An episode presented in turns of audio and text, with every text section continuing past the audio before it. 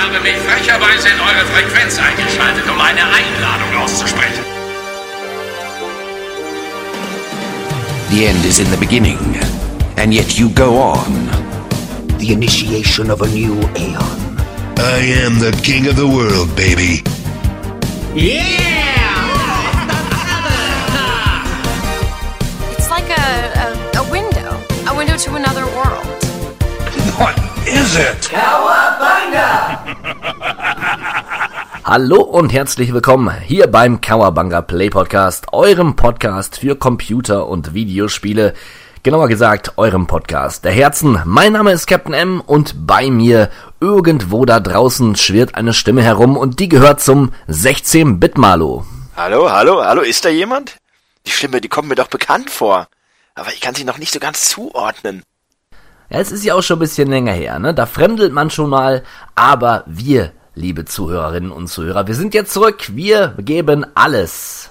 Ja, es hat sich eine Menge angestaut, aber man muss auch sagen, der, die, gerade die letzten Wochen haben so viel an interessanten Neuigkeiten hervorgebracht. Äh, ja, wir mussten einfach zurückkommen. Alleine für diese ganzen Sachen, die wir heute besprechen.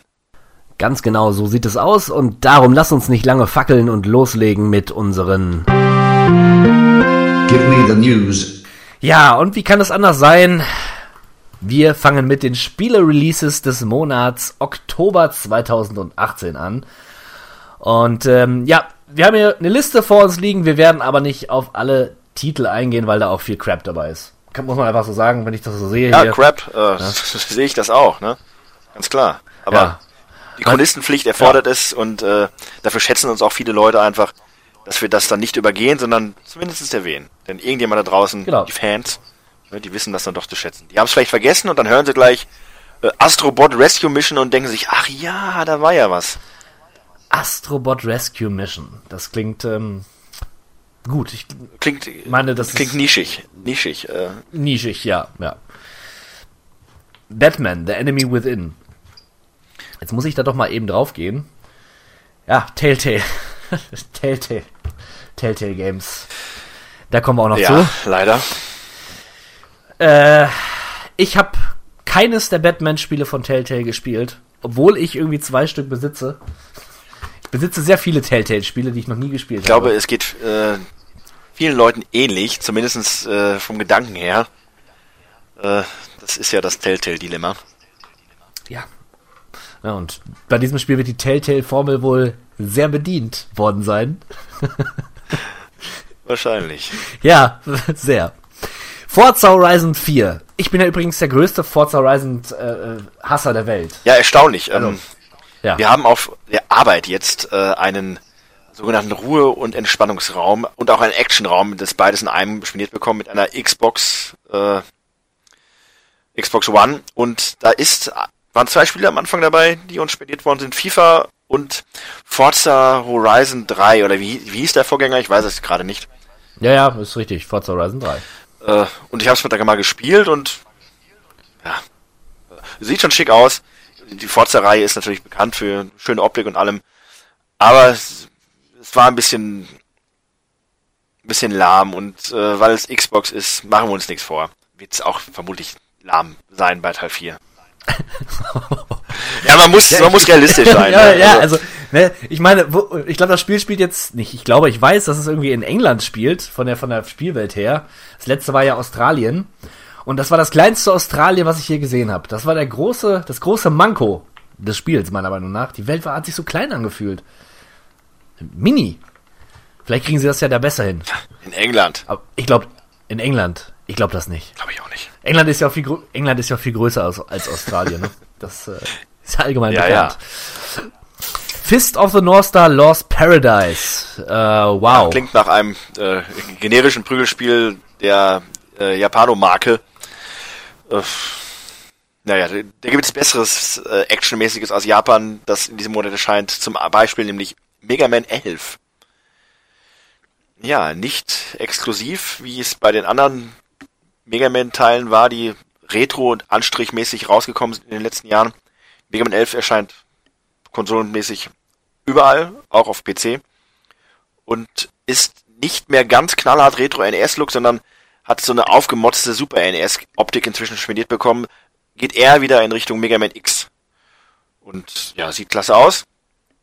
Soll auch storymäßig wieder ein bisschen mehr in die Vollen schlagen. Also äh, offensichtlich ist Oldschool Mega Man wirklich jetzt bedient und jetzt gehen sie den nächsten Schritt weiter. Schön.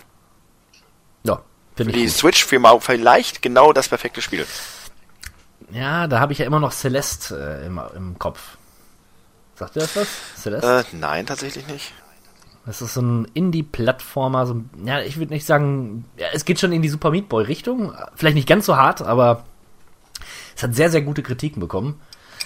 Irgendwann Anfang des Jahres oder so, oder Mitte des Jahres, keine Ahnung, ist es rausgekommen. Wir werden da im Abschlussjahres-Podcast nochmal drüber sprechen, da wird das Spiel sicherlich erwähnt. Hört, hört. Ja. Dann haben wir Valtrian Arc Hero School Story. Ja, ein Action-Role-Playing-Game. Hero School Story. Hm. Was das wohl ist, klingt auch wieder nach einem ja, Titel, der hauptsächlich in Japan große Erfolge feiern wird. Ja, sieht sehr bunt aus. Sehr, sehr bunt.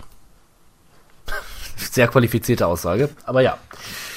Jetzt aber einmal ja, will ich mal einen Titel, ja, was ich auch Spiel nennen darf, ja. Nicht diese ganzen, ja, keine Ahnung, was das, was das davor war. Assassin's Creed Odyssey. Ja, ein Titel, auf den raus. sich alle Welt freut, der jetzt schon in aller Munde ist und äh, die Leute klatschen in die Hände und lachen und drehen sich im Kreis und äh, jubeln über Ubisoft und ihre großartigen Ideen. Ich finde, ich finde, es ist nicht fair. Ich finde es nicht fair. Ich meine, sie haben wirklich einiges verändert und die Leute meckern. Gut, dass es jetzt wieder, ja, ich glaube noch, ist es überhaupt ein Jahr schon her, dass das letzte Assassin's Creed raus war? Ich Gefühlt nicht, aber gefühlt nicht. Ich habe, ich habe, äh, ich habe es auch noch nicht durch den Vorgänger. Also da bin ich noch lange dran und Odyssey versetzt uns ins Griechenland, ins Antike und Spartaner sind dabei und es sieht fantastisch aus. Es wird sich aber genauso spielen wie. Ha. Das ist ja das Problem. Äh, die Leute befürchten, dass es sich nicht so spielt wie seine Vorgänger, sondern eher eine Art Hack and Slay wird, weil das bisherige Gameplay relativ wenig auf Stealth und dergleichen gesetzt hat. Also das ist das Problem, dass die Leute Angst haben, dass Assassin's Creed seine Identität verliert. Und das ist ja das Paradoxe. Ich- bin ein absoluter Befürworter, dass Assassin's Creed seine Identität verliert, denn die Formel ist nun mal ausgelutscht. Also wenn es jetzt mal in eine andere Richtung geht, könnte es nur interessant sein. Naja, ich meinte jetzt auch eher wie der Vorgänger Odyssey. Ne, vom, vom Actionanteil her und so weiter. Okay. Aber ich gebe dir recht. Das ist so, aber das ist ja schon seit längerem so. Sehe, siehe Black, Flag damals war ja auch schon was ganz anderes. Ach, die Leute sind nie zufriedenzustellen. Das ist es. Das ist es. ja. Super Mario Party. Ja, yeah, wird gekauft. Äh, ich bin seit jeher ein Instant. großer Freund der Super Mario Party. Äh, und da Nintendo ja auch demnächst den großartigen Online-Modus äh, spendieren wird für uns alle, äh, kann das auch sicherlich online riesen viel Spaß machen. Nein, Super Mario Party ist natürlich ein fantastisches Spiel für zu Hause mit Kollegen auf der Couch. Äh, die Minispiele sind immer wieder lustig und was ich bisher gesehen habe, sieht es auch wieder sehr vielversprechend aus. Teil 8, glaube ich, auf der Wii U war ja der letzte Reinfall. Äh, die neue, der neue Titel sieht eindeutig wieder mehr nach Oldschool Party aus und darüber freue ich mich sehr. Das ist doch schön. Freust du dich denn auch über Disgaea One Complete? Ich auch nicht. Wir sind da schon ganz oft drüber gestolpert, über diese Disgaea-Reihe. Ja, Gefühlt kommt da jeden Monat was ja, raus. es ist vermutlich auch äh, sehr äh, voreingenommen, das immer einfach wegzuwischen, aber äh, das ist halt, man kann sich halt nicht um alles kümmern. Ja, richtig. Genauso wie ich mich niemals um WWE 2K19 kümmern Ja, das ist also über WWE und alles, was damit zu tun hat, könnten wir einen eigenen Podcast nochmal machen, wo dann vermutlich nur ich sprechen werde.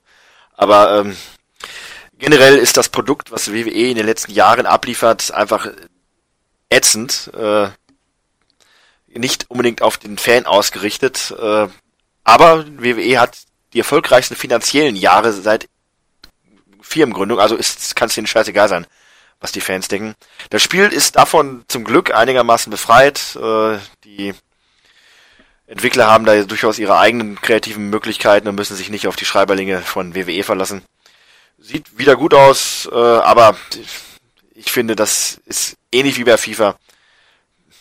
Eigentlich kann man sich das jedes Jahr oder jedes zweite Jahr wenigstens sparen.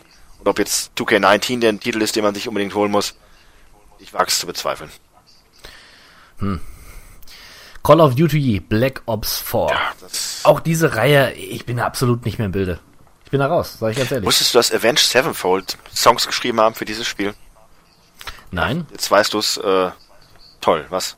Die haben sogar eine eigene Mini-EP jetzt veröffentlicht mit Songs. Advenge Seventh Fall, ganz kurz nochmal äh, out of irgendwas. Das ist die Band, äh, nach der ich dich letzte Mal gefragt habe. Sorry Leute, das musste ich jetzt gerade mal erwähnen, sonst vergesse ich das wieder. Kommen wir später zu. Alles klar. Ja. Ja, äh, Call of Duty Black Ops 4. Es wird sich verkaufen. Wir müssen dazu nichts sagen, weil jeder zweite YouTuber oder Twitch-Streamer das in den nächsten Wochen dann zu Tode spielen wird. Äh, Richtig. Schaut, schaut's euch da an. Dann haben wir Luigi's Mansion für den 3DS. Ähm, ja, ein Remake. Richtig, um das in Erinnerung zu rufen bei den bei der jüngeren Generation, ähm, demnächst kommt ja dann auch ein neuer Titel für die Switch. Und Luigi's Mansion war seinerzeit ja auch ein Launch-Titel für den GameCube. War gut, sah super aus. Äh, neues, neuartiges Gameplay, also mal eine ganz andere Sache als das übliche Super Mario Jump'n'Run. Äh, aber naja, äh, Hand aufs Herz, es ist halt auch nicht so cool gewesen, meiner Ansicht nach. Sympathisch, aber ähm, auf Dauer einfach nicht meine Art von Gameplay. Mit dem Staubsauger quasi muss man durch die Gegend und Geister einsammeln und Gold, Gold aus Schränken saugen und äh, Klingt in der, äh, in der Theorie erstmal. ja, ist es prinzipiell auch, aber das ist halt irgendwas, was auf Dauer nicht ganz so, weil das, ja, ich will lieber hüpfen. Ich verstehe. Ich hab's verstanden. The World Ends With You Final Remix äh, für, für, für welches Konsole? Switch. Das klingt Ach, dem Switch. Titel nach wie etwas, was dir gefallen müsste. Ja, es ist tatsächlich ein, ein ziemlich kultiges Spiel, damals für Nintendo DS erschienen. Ist ein Rollenspiel, relativ, naja, nicht klassisch, das, das Kampfsystem ist, ähm, ja, schon, da kann ich mich nicht mehr so ganz genau erinnern. Es war so ein bisschen progressiv, sage ich mal. Aber der Stil ist auch progressiv, denn es hat so ein urbanes Setting. Wenn man sich das Cover anschaut, dann sieht man es auch schon. Irgendwelche japanischen Jugendlichen mit Baggy Pants und keine Ahnung und Kopfhörern laufen da durch eine Welt. Ziemlich stylisch, kann man nur kann man sagen. Und es ist mal was anderes als dieses ewige Fantasy, einerlei Schieß mich tot Rollenspiel. Ja, könnte man sich mal geben. War damals aber nur auf Englisch, also ihr solltet der, der englischen Sprache mächtig sein. Ich glaube nicht, dass das äh, verdeutscht wird. Lego DC Super Villains. Ja, Wow. Lego und DC. Gut. Für Fans. Lego verkauft, Lego verkauft sich, ja. Ja, DC, äh, zumindest auf dem Filmmarkt nicht ganz so, aber äh, da weiß man immer, was man kriegt. Also das, das, da macht man nichts falsch und die äh, haben auch müssen sich auch keine Sorgen machen, dass der Markt übersättigt wird. Auf, Richtig, auf, richtig. In ihrer Ware. Es ist, so, es ist schon ein bisschen traurig, ne? Es ist schon traurig, was so passiert. Na? Starlink Battle for Atlas. Hatten wir das nicht auch schon mal? Battle for Atlas. Vielleicht. Ja. Action-Videogame, toll. Warrior, Warriors Orochi. Orochi oder wie auch immer, ja. Orochi. Das Orochi. ist, äh, du wirst es kaum erahnen, aber es hat etwas mit der Dynasty Warriors Reihe zu tun. Äh, das ist ein quasi ein Crossover der Dynasty Warrior und Samurai Warrior Reihe. Äh, oh, okay. Wo jetzt der Unterschied dann liegt zu den beiden Hauptreihen, keine Ahnung, äh, aber naja, sowas. Super vorbereitet heute. Ja, das, aber was soll man dazu sagen? Ich meine, die Warriors-Spiele an sich, ich bin äh, auch wieder so eine Reihe, wo man sich fragt, da ist doch nach einem Spiel quasi fast alles gesagt worden. Warum gibt es davon immer noch Jahr für Jahr nicht nur eins, sondern auch bis zu drei neue Spieler, wo auch nur die Lizenz wechselt? Äh, aber scheinbar auch das wird gekauft, weil sonst wird es es nicht geben. Äh, na gut, steckt auch ein dicker Publisher hinter. Äh, ich glaube, Namco, Banda ist das, wenn ich mich nicht allzu sehr täusche. Oder Koei Tecmo, die, die tun sich alle nix. Jedenfalls, äh, naja. Vielleicht kaufe ich es mir sogar.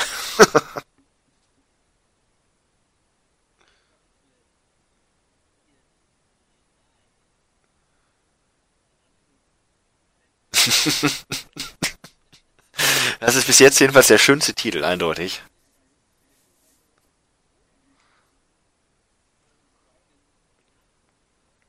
Ah, Sieht ganz interessant aus. Ich mag ja Visual Novels, aber ich muss dann, glaube ich, erstmal Duncan Romper mag spielen. großbusige Frauen, vielleicht muss ich dann doch nochmal einen Blick riskieren. Ja, großbusige Frauen gehen immer. Das ist ja das Gemeine. Großbusige Frauen, apropos, äh, wobei ich weiß gar nicht, wie großbusig diese Frau in dem Spiel Siberia 3 ist. Das ist ein, ein Point-and-Click-Adventure. Ja, und lang, lang ist her, dass ich die ersten beiden Teile des französischen Entwicklerstudios gespielt habe. Mm. Man spielt halt diese Kate, ich glaube Kate heißt sie, und sie ist bei so einem Volk irgendwo in Russland, ein fiktives Volk, meiner Meinung nach. Zumindest glaube ich nicht, dass es riesige straußhafte Wesen gibt, auf denen man reiten kann. Und äh, es ist eine Mischung aus Horror, Fantasy, Steampunk-Elemente haben sich zumindest in den ersten beiden Spielen so ein bisschen eingefunden. Und ja, es ist einfach jetzt technisch ein bisschen auf ein höheres Level äh, gehoben. Nur habe ich schon gehört, dass es wieder und dass es einige Bugs gibt, die das Spiel also aufgrund der technischen Seite dann doch ein bisschen schwierig machen. Naja, mein Fall war das nie so. Nicht, weil ich das Genre nicht mag, sondern weil ich die, das ganze Setting irgendwie nicht so, so spannend finde. Naja. Dark Souls Remastered. Ja, mal wieder ein Remaster-Titel, der jetzt dann nach Jahren auch für die Switch erscheint. Ja. Ja, Dark Souls, Was soll man zu Dark, Was soll man- was soll man zu Dark Souls sagen? Wir haben Richtig. es zerstört. Wir haben Dark Souls zerstört damals in unserem wir haben Dark. Souls überflüssig gemacht. Also nach unserem Let's Play oder unserem Twitch-Auftritt äh, ist dazu alles gesagt. Richtig, richtig. Schaut euch an, dann wisst ihr, dass es eigentlich sich nicht lohnt, äh, noch mehr Gedanken und Mühe in dieses Spiel zu äh, legen. Richtig. Spielt lieber Soul Calibur. Ja, Soul Calibur Sechs 6, sogar. wo ich mich persönlich sehr drauf freue. Ich hatte mir schon äh, diverse Gameplay-Sachen dazu angeguckt, sieht echt schick aus. Äh, ich bin, oh, ich glaube, ich habe das letzte Mal Soul Calibur 3 oder so gespielt. Eigentlich eins meiner Lieblingskampfspielreihen und dementsprechend in meiner näheren Auswahl für meine Oktoberanschaffungen und auch coole Gastcharaktere wieder dabei. Yoshimitsu ist ja inzwischen schon ein, ja, ein fester Charakter von Soul Calibur, aber weißt du, wer noch dabei ist? Ich, ich habe eine Idee, aber sag mal. Ja, der eigentlich relativ gut da reinpasst in diese ganze, dieses ganze Setting. Ein gewisser Geralt von Riva. Ja, das hatte ich gesehen. Jetzt fällt es mir wieder ein. Der Witcher, genau. Cool eigentlich, ne? Ja, doch, das äh, finde ich auch ganz cool und das wirkt so überraschend Ja. einfach und ja, coole Sache, äh, bin sehr gespannt. Ich werde ein Auge, vielleicht sogar zwei riskieren. Crayola Scott. Wow. Ja, Das ähm, ein ein- Extremsportspiel. ein extrem Sportspiel mit, ja, sieht aus wie Splatoon. Ohne Waffen. Just Dance 2019. Oh, Ja, Disaster Report 4 plus Summer Memories. Äh, Oh, das klingt nach einem Spiel, was mir gefallen könnte. Ach, das ist das. In, in VR, okay. Ja, wir bewegen uns durch eine Großstadt, die ähm, von, von, von Naturkatastrophen leider äh, gestreift wurde. hat denn jemand heutzutage noch eine VR-Brille für äh, Ja, ich leider. PlayStation 4? Ja, Da hat mich der gute, da hat mich der gute Stevo hat mich ordentlich Ja, abgezahlt. einen ne? Bärendienst erwiesen. Weißt Ja. du, wir saßen dann später hier bei uns und haben uns ins Fäustchen gelacht. Der dumme Captain M, Der der, hat doch Captain. tatsächlich, komm, da verkaufen wir erstmal jetzt zwei Kisten Bier. Dafür haben wir eine ganze, dafür haben wir eine ganze Episode aufgenommen. Das war doch alles ein abgekartetes Spiel. ja, Ja, schmackhaft machen und dann, ja, toll. Nein, aber mal im Ernst, die VR, ne? Es ist irgendwie ein bisschen tot. ich kenne tatsächlich keinen, der sich gekauft hat und jetzt noch sagt, ich spiele das oft oder der es überhaupt noch hat. Das ist so ein bisschen wie mit der Wii U. Haben sich auch viele geholt, aber inzwischen kenne keinen mehr, der sie nicht auch irgendwie verkauft hat oder so. Also schade, aber vielleicht sind wir immer noch nicht so weit, um tatsächlich eine vernünftige VR-Spielewelt, äh, Spielegeneration äh, zu haben. Naja. Es ist wohl so. Es ist wohl so. My Heroes Wants Justice. Hm. Hm. Komm, los, das ist doch der Kracher, das, das wollen wir doch alle hören. Ja, da warten sie alle drauf. Call of Da Cthulhu, the official video game. Hey, hi. Äh, Call of Cthulhu, the official video game, ist wird großartig. Ich bin großer Fan des Erstlings Call of Cthulhu. Das war eines der gruseligsten Spielerlebnisse, die ich in meinem Leben jemals hatte. Also es basiert ja auf dieser Lovecraftschen äh, äh, Reihe, ne? Ja, ja, der. Cthulhu-Mythos, die großen alten Ah, ja. und ja, es war so ein, der Erstling war halt echt cool am Anfang. Es war am Anfang so ein Schleichspiel, was richtig gruselig war. Ähm, und dann hat es irgendwie so einen Twist gegeben, dass du auf einmal Waffen hattest. Und dann war das Spiel Schrott. Dann hat es keinen Spaß mehr gemacht. Also ich sag mal, das hat vom Potenzial her jede Menge, äh, jede Menge Potenzial. Äh, ich würde mich freuen, wenn das tatsächlich ein bisschen einschlägt, weil äh, der Cthulhu-Mutus, Mutus, Mythos ist eine sehr, sehr faszinierende Sache. Aber äh, jetzt bin ich natürlich in die Parade gefahren. Das war nicht das Spiel, auf das wir Nein. eigentlich hinauskommen äh, wollten, Alle- sondern alles, alles okay. Sondern, das werde ich gleich nochmal sagen, aber ich muss mal, mal kurz erwähnen, wie wunderschön äh, Call of Cthulhu aussieht. Wenn man sich da Bilder mal anschaut, Leute, das müsst ihr euch, ich verlinke euch da mal was. Wird ein schönes Spiel. Ja, aber jetzt, komm, jetzt aber wirklich. Red Dead Redemption 2 natürlich. Ja, ja, ich, ich mach's. Was soll man dazu sagen? Es wird das beste Spiel des Jahres. Ja, das beste Spiel des Jahres. Ja, des Jahres. 2000. daran habe ich meine größten Zweifel. Aber es wird vielleicht auch, um nochmal das zu bedienen, das größte Spiel des Jahres. Zweifellos. Also Groß im Sinne von, allgegenwärtig. Ja, das ist richtig. Und das, was man gesehen hat, hat mir wieder gefallen. Ich meine, ich bin ja der festen Überzeugung, dass die Spielwelt von Red Dead Redemption 1 die beste Open World ist, die es gibt. Ja, ich habe es oft schon, oft und immer wieder gerne gesagt, äh, dass ich einen Hund verfolgt habe. Einen ganzen Tag lang. In-game, wohlgemerkt. und es war interessant. ich habe diesen Hund beobachtet und wirklich, also er hat sein eigenes Leben geführt, hat sich am Hintern rumgeschnuppelt, äh, ist rumgelaufen, hat da mal geguckt. Ja, Rockstar kann's einfach. Wirst du es dir holen? Nein. Aus dem ganz einfachen Grund. Ich habe eh noch zu viel jetzt, was ich noch nachholen muss. Äh, Vielleicht kommen wir da später nochmal beim Was spielt ihr gerade Thema zu. Zum anderen habe ich ja noch Red Dead Redemption 1 hier und immer noch nicht gespielt. Ich bin ganz davon überzeugt, dass das ein super Spiel ist, weil ich habe bisher noch kein schlechtes Rockstar-Spiel gespielt. Aber ich finde, das muss einfach auch im angemessenen Rahmen passieren. Ja, sonst passiert mir das gleiche wie bei Skyrim, was auch sicherlich ein großartiges Spiel ist, aber wo ich einfach auch den falschen Zeitpunkt gewählt habe, um das mir zu holen und zu anfangen zu spielen und dann ist es halt in der Versenkung Ja. verschwunden. Das Ich hoffe ja, dass mich, ich hoffe ja, dass mich die, ähm, die Story von Red Dead Redemption weitertreibt. Ne? Dass ich da dranbleibe und das Spiel dann auch durchspielen werde in relativ kurzer Zeit. Aber gut, wenn die Spielwelt so faszinierend ist, verliert man sich vielleicht auch ein bisschen. was ja nicht schaden kann. Nein, wir werden es sehen. Ich werde euch davon berichten, wie es ist. Und ähm, ja, vielleicht haben wir aber doch noch das beste Spiel überhaupt vergessen. Zumindest für unsere sportlichen Freunde. Mutant Football League Dynasty Edition. Ja, also die Mutant Football League ist äh, ja sicherlich äh, auch ein Nischenprodukt. Oh Gott, das sieht grausam Ja, gut, aus. Es sind echte Mutanten und Blut ja, ja, und alles. natürlich. Also äh, das Hey. ist ja durchaus so, dass das eine Spielreihe ist, die es schon länger gibt. Aber ja, es ist halt äh, ein Action-Sportspiel. Sympathisch, Okay, auch hier kann man sagen, für Fans. Auch hier kann man, für Fans kann man die sagen, genau. Ähm, dann warst du ja in Japan und hast die Tokyo Game Show besucht. Ja, das ist absolut korrekt. Äh, ich dachte mir, komm, jetzt Wochenende nichts zu tun. Ne, es ist auch nichts los hier in meinem Dörfchen, dann komm, fährst du mal nach Tokio. Ja, und äh, zufälligerweise war dann die Tokyo Game Show da. Das war eine Sache, die ich so gar nicht geplant hatte. Aber dann, dann dachte ich mir, wenn ich schon mal da bin, dann, dann fährst du mal rüber. Ne, aber Spaß beiseite. Natürlich war ich in diesem Jahr nicht da und äh, werde auch wohl im nächsten Jahr nicht da sein. Die Tokyo Game Show ist ja so ein äh, so eine, so eine Spielemesse, die irgendwie immer unter dem Radar äh, fliegt. Äh, Man hat die E3 als das Highlight des Jahres.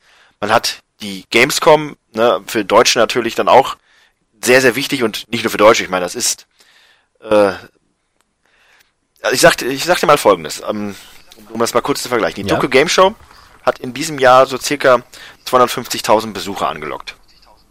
Ne? Mhm. So, auf der E3 waren in diesem Jahr, was, was schätzt du so? Boah, ich kann das überhaupt nicht Ich anschauen. auch nicht, darum äh, lasse ich dich gar nicht da im Trüben fischen. 70.000, 70.000 Danke. Leute, so. Erstaunlich wenig im Vergleich, ne? Was meinst du denn, wie viele auf der Gamescom waren in diesem Jahr? 100. 370.000. Also die Gamescom Wow. ist flächen- und besuchermäßig die größte Spielemesse der Welt. Ja, das darf man nicht unterschätzen. Ich persönlich finde die Gamescom lahm, weil sie ist halt nach der E3 und vor der Tokyo Game Show. Das heißt, die amerikanischen Publisher hauen ihr Pulver raus auf der E3. Die Japaner warten dann auf ihre Hausmesse quasi vor Ort in Tokio. Und darum geht die Gamescom meiner Ansicht nach so ein bisschen äh, ist Sehe ja ich nicht genauso. unbedeutend, aber sie geht halt so ein bisschen, ist ein cooler Event auf jeden Fall. Hey, du nimmst mir die Worte heute aus dem Mund. Ich wollte gerade sagen, es ist ein Event. Für junge Leute bestimmt ganz Genau. cool, ne, wenn man Party haben machen möchte und so, aber Ja, nur mal so als Vergleich. Ne, darum geht's jetzt nicht, ähm, aber generell fand ich das relativ interessant. Naja, die Gamescom, äh, Tokyo Game Show gibt's jetzt seit 1996 und ist natürlich dann logischerweise die Haus- und Hofmesse der ganzen großen japanischen Publisher und Entwickler. Und äh, ja, ist ein großes Teil, viel Cosplay, viel drumherum Shows und trotz der großen Zuschauermenge nicht so arg überlaufen wie auf der Gamescom. Das ist auch immer relativ interessant. Also man kann sich da ganz gut bewegen und auch viel sehen und spielen, wenn man das denn möchte. Wenn man denn auch mal da ist, ist ja gut, genauso schwer zu erreichen wie die äh, E3. Aber ich bin mal so prinzipiell alle Publisher, die interessant sind und auch mit den interessanten Titeln durchgegangen. Und ja, da können wir doch mal direkt einfach durchstarten mit Bandai Namco. Ich gehe mal so meine Liste durch, vielleicht hast du nachher noch ein paar Ergänzungen, aber ja, ich, ich schaue mir die Liste mal in Ruhe an und dann. ja, also schön finde ich zum Beispiel, dass es Ace Combat immer noch gibt. Ace Combat 7 wird äh, Tatsächlich, ja. im Januar 2019 erscheinen. Äh, Arcade Flug Action äh, finde ich sogar relativ interessant, weil mich das immer sehr stark, es ist zwar kein Sega-Spiel, aber mit Sega-Konsolen äh, einfach in Verbindung bringt. Äh, Ja, aber das ist doch so eine Sache. Man denkt immer, oh, jetzt ein schönes Ace Combat und Fliegen und so. Ja, und dann hat man es auf keinen Fall. Das ist Ja. eine Sache, da würde, da würde, ja, auf gar keinen Fall. Da würde ich äh, vielleicht drei Euro in eine Spielhalle investieren, mich reinsetzen in so einen coolen, sich drehenden äh, Automaten, mich reinsetzen und dann würde ich wieder weggehen. Aber trotzdem, ich finde, das ist eine Serie, finde, da, genau das ist der perfekte Einstiegstitel für eine japanische Spielemesse, weil sowas ist da einfach auch noch super populär. Sehr populär ist auch Killer Kill. Das ist eine, eine japanische Anime-Serie, die bekannt ist für einen ziemlich coolen, stylischen Look und sehr überdrehte Serie. Ne? Da geht es darum, dass eine Schule quasi, Schulen sind so das neue ähm, Regierungsprinzip der Welt. Die Schulen regieren Japan und die Schulen erweitern ihre Machtbezirk über andere Schulen, um dann mehr von Japan einzunehmen und äh, da steckt halt noch ein bisschen mehr dahinter, eine ganz bekloppte Geschichte über äh, lebende äh, Wäsche, die Menschen verbessert und aber eigentlich, na gut, ich möchte für Leute, die da sehen wollen, das jetzt nicht spoilern, wird ein Actionspiel rausgemacht, ein Prügler, äh, das Genre nennt sich Battle Action. Ich weiß nicht, was das ist, wirkt für mich aber so ein bisschen wie das, was sie aus den letzten Dragon Ball Titeln gemacht haben. Äh, sah ganz cool aus. Auch optisch den Geist der Serie gut eingefangen. Bin ich mal ganz interessant, wie das aussieht. Ist auch relativ sexy, weil diese Outfits, die die Leute tragen, äh, auch das muss ich noch mal kurz erwähnen. Je weniger Stoff die Leute tragen in der Serie, desto mächtiger sind sie.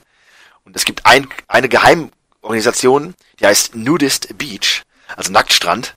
Und die sind immer nackt und äh, sie sind halt extrem gegen diese Leute, die immer Textilien tragen und herstellen. Und ach, das ist eine super Serie. Auf Netflix kann ich dir Also das, übrigens nur äh, empfehlen. Okay. Ich bin gerade am googeln, Killer Kill. Ich sehe aber irgendwie nur ein Spiel, was ziemlich gruselig aussieht. Was nichts mit dem Killer Kill zu tun hat, was du gerade Ja, also Kill ein Wort, La ein Wort und Kill. Ne? Also hast. Ah, okay. Da wirst du auch was finden. Alles klar. Jetzt, ja, jetzt, jetzt sehe ich's. Okay. Ja, äh, dann ganz kurz, Dragon Ball Fighter Z wird äh, mit weiteren Upgrades versehen. Ein Spiel, was ich mir unbedingt noch zulegen muss als großer Dragon Ball Fan. Coole Sache. Äh, God Eater 3 erscheint. Eine auch sehr interessante Action-RPG-Reihe. Katamari Damachi erscheint für die Switch. ja, meiner Ansicht nach wie gemacht für die Switch. Äh, ich habe bisher immer noch kein Spiel besessen. Gespielt schon, klar, aus der Katamari-Reihe. Aber äh, ist schön. Ku Ja. Kurz zur, Entschuldigung, kurz zur Erklärung, Katamari, ähm, da geht es darum, man, was ist man eigentlich? Ist man ein, Ja, man ist eine Partikel Kugel irgendwie, ne? Also, eine Kugel? Man ist eine Kugel und diese Kugel nimmt halt alles auf, was ihr in die Quere kommt und wird dann immer größer. Und Ziel ist es letzten Endes, das Universum. sagen, um dann diesen komischen. Herrscher da des Universums. The, the God of all Cosmos. Großartig. Ja, was haben wir noch? Soul Calibur 6 hatten wir gerade schon besprochen. Und dann, was ich gerade bei Bandai Namco sehr interessant fand, Tausende, wirklich Tausende von App-Titeln. Das ist nämlich auch so eine Sache. Das ist in Japan im höchsten Maße populär. Die Leute sitzen in der U-Bahn und sonst wo und haben ihre Handys draußen und spielen irgendwelche App-Spiele. Wesentlich extremer als das hier bei uns der Fall ist, wo ja nur ein paar Titel sehr, sehr erfolgreich sind. Aber da ist es wirklich ein sehr, sehr großer Markt inzwischen. Das, was mir der Hock ja schon, oder der Hart, wie er sich inzwischen ja nennt, äh, immer wieder aufs Auge drückt, dass das irgendwann die Konsolenspiele ablöst. Ja, das sehe ich nicht so, aber in Japan ist tatsächlich schon der erste Schritt dazu getan, wenn nicht sogar schon der zweite. Ja. Tekken 7 kommt raus. Tekken 7 ist schon draußen. Ähm, Ist schon raus.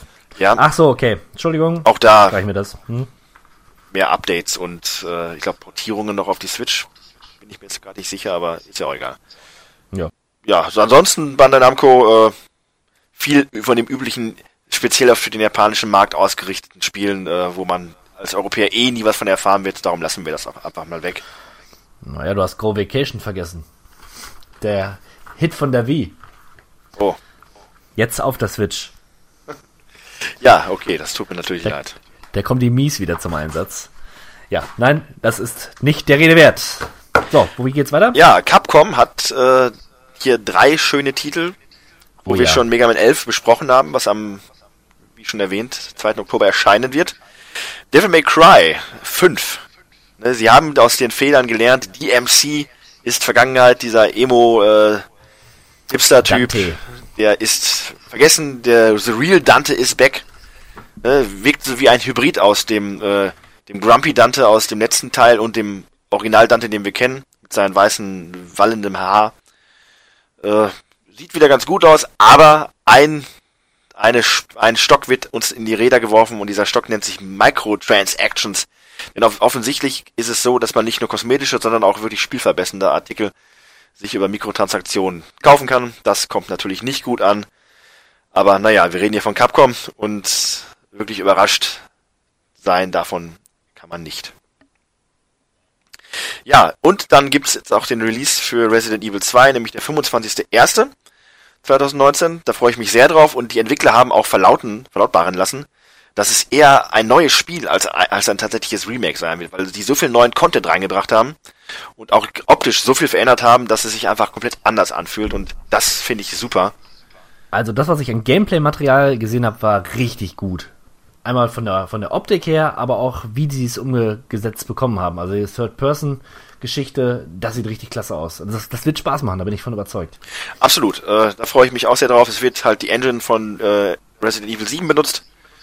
Und ja, Resident Evil 2, Ja. Hand aufs Herz, ist der beste Teil der, der Serie. Es gibt Wie ein, kannst du es sagen? ja, es gibt ein paar gute Titel, aber 7, äh, 2 ist einfach das komplette Paket. Also das hat einfach alles damals gehabt. Danach kann man drüber streiten. Äh, meiner Ansicht nach hatten sie alle ihre Schwächen. Warum die Leute sagen, 4 wäre der beste, werde ich nie verstehen. Aber naja, 2 im modernen Gewand kann der Knaller werden. Ja, ich freue mich auch sehr drauf. Noch irgendwelche Worte zu Capcom oder? Boah, ich guck gerade mal. Nein. Nein, nein, nein. Gut, ganz kurz erwähnen möchte ich äh, den, den Publisher, D3 Publisher. Oh ja, ich, ich sehe schon, ich sehe schon, ja. Ja, die haben das Publisher sogar in ihrem Namen drin. Earth Defense Force 5 ist ja eigentlich auch schon äh, erschienen, aber kommt jetzt nochmal raus für die Switch. Äh, Earth Defense Force hat sich in den letzten Ja. Jahren zu einer Art Kulttitel gemausert. Also eine Sache, die, auf die alle plötzlich stehen. Dieser trashige, super übertriebene Shooter, äh, äh, Third-Person-Shooter, wo man als ja, Earth Defense Force Mitglied gegen Riesen, Ameisen und Spinnen und Außerirdische kämpft, um sie dazu zu hindern, die Erde kaputt zu machen. Ja, ist wirklich nette, übertriebene Action. So, äh, Koei Tecmo, ja, und die bringen ja äh, generell ein paar meiner Lieblingstitel heraus und einer davon ist natürlich Dead or Alive Teil 6. Äh, nachdem ich Teil 5 ja schon wirklich sehr, sehr cool fand und das so auch der erste Titel der Reihe war, den ich wirklich ausführlich gespielt habe und danach Dead or Alive Extreme 3 auch den Weg in mein CD-Regal gefunden habe, kommt jetzt endlich der sechste Teil der Hauptreihe raus. Äh, und zwar am 15. März, äh, Februar in Japan. Wo gemerkt, mal schauen, was in dem Rest der Welt rauskommt. Einen äh, Wermutstropfen muss ich dann allerdings doch in Erfahrung bringen. Und zwar haben die Entwickler gesagt, dass äh, die Frauen weniger sexualisiert dargestellt werden. Was? Ja, das heißt, die Boob Engine wird ein wenig zurückgefahren. Schade, äh, hat mich jetzt nicht so gestört. Muss ich mich da wohl mit arrangieren. Da fragt man sich warum. Ja, keine Ahnung. Mainstream, ne? Sich der breiten Masse anpassen. Absolut. Vermainstreamt. Nicht mit mir, aber was willst du machen? Ich fand das Spiel aber auch generell interessant, weil ich aber diese bekloppte Story auch gerne gespielt habe. Ja, und dann haben wir noch Warriors Orochi 4, haben wir ja gerade schon drüber gesprochen, dass äh, die Kombination von Dynasty Warriors und Samurai Warriors, man kann nicht genug Warrior-Spiele haben. Oh yeah. Ja. Keine Ergänzung von meiner Seite aus. Äh, Ja, brettern wir durch zu Konami. Und auch da gibt's nicht ganz so viel. Ich habe einfach der Form halber nochmal Pro Evo Soccer 2019 erwähnt. Äh, eine Reihe, mit der ich nicht warm werde. Einfach, weil, naja, man braucht halt nur eins von beiden, FIFA oder äh, Pro Evo. Die einen schwören darauf, die anderen darauf. Es ist wieder gut. Ich habe nichts Schlechtes gehört über diesen Titel. Niemand, der die Reihe mag, wird sich daran stören. Ganz sicher. Was ich aber cool finde von Konami und ähm, das ist ein Port, den ich sehr begrüße, ist Phoenix Wright Ace Attorney Trilogy. Erscheint Oh. für alle Konsolen in 2019. Das ist ja geil. Das steht auf meiner Liste gar nicht drauf. Genau, das Ähm, habe ich auch dann was, im Nachgang äh, entdeckt. was also was beinhaltet inhaltet das alles? Alle Spiele? Oder? Die ersten drei Titel, die auf dem DS erschienen sind, in äh, einer upgradeten Version mit mehr Inhalt. Und das dann auch halt auf Switch und PlayStation 4 und überhaupt. Und da ich selber nur Teil 1 und 2 angespielt habe, niemals bis zum Ende, bin ich sehr froh und ich glaube, ich werde mir das dann auch nochmal für die Switch zulegen. Ja, das, das lohnt sich. Nur, ich habe sie durchgespielt, aber ich glaube, ich habe die Geschichten schon weitestgehend vergessen. Ja, so ähnlich geht's mir auch. Also das ist ja auch schon ein bisschen was her, wo die rauskamen, aber eine coole, spannende, ja, es ist irgendwo auch eine Art Graphic Novel, Detektivgeschichte, Natürlich. mit der man dann diesen Phoenix Wright Anwalt quasi seine Fälle lösen lässt. Sympathisch, überdreht, äh, natürlich typisch japanisch, anime-mäßig, aber ist eine coole Reihe und nicht umsonst bringt Konami das raus, weil die wissen, da ist Money dahinter, das holen die Leute sich, ganz klar. Das ist gut so. Ja, sonst war, Einspruch. Moment mal, Moment mal. Ja, das ist äh, diese schönen Zwischenrufe zwischendurch. Die einzige Fantastisch. Versprachungsgabe. Aber nee, coole Sache. Aber sonst war Konami eher blank bei der Game Show in diesem Jahr. Bei Sega, beziehungsweise Atlus, die ja zusammen publishen, sieht es anders aus. Fantasy Star Online 2 erscheint auf der Switch. Und Interessant. Äh, das ist das Interessante. Das gibt es ja schon seit 2011, das äh, Fantasy Star Online. Aber nur in Asien. Und die Leute finden das super. Und der Rest der Welt versteht nicht, warum Sega das nicht auch auf dem Rest der Welt rausbringt. Das ist wirklich eine rein asiatische Nummer und jetzt scheint es auf der Switch, aber auch nur in Asien. Äh, und weiterhin ist kein Release im Rest der Welt geplant. Komisch eigentlich, gerade da der MMO-Markt ja durchaus noch Potenzial hat. Ich meine, Final Fantasy ja. Online hat es bewiesen, dass man da auch irgendwo sich eine Nische schaffen kann. Und ähm, eine Marke, die ja schon etabliert ist im asiatischen Raum, was haben sie zu verlieren, wenn sie es auch jetzt äh, portieren? Englisch ist sicherlich nicht so schwer zu portieren äh, wie umgekehrt, wenn man es aus dem Japanischen ins Japanische übersetzen würde. Naja, schade eigentlich. Äh, Project Judge. Das ist eine sehr interessante Sache, denn das ist der offizielle Nachfolger der Yakuza-Reihe, die ja jetzt nach Yakuza 6 eingestellt wird, vermutlich. Äh, ich meine, das wird nie wirklich enden. Jetzt werden ja alle Titel nochmal geremaked äh, für die aktuellen Konsolen, aber äh, Project Judge soll halt auch in der Yakuza-Welt spielen, aber erstmal noch keine Crossovers mit den bekannten Yakuza-Figuren beinhalten.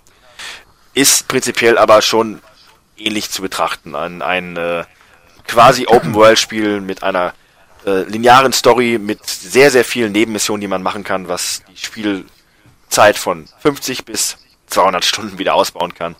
Äh, sieht gut aus, natürlich wieder Next-Gen-Grafik, was man ja bei der Yakuza-Spiel aktuell nicht kennt. Ne, man ist das ja gewohnt, Ja. dass man da immer eine Generation hinterher, hinterherhängt. Sieht gut aus, ich bin sehr gespannt, was uns da erwarten wird. Und dann hätten wir noch Team Sonic Racing. Hm, was mag das sein?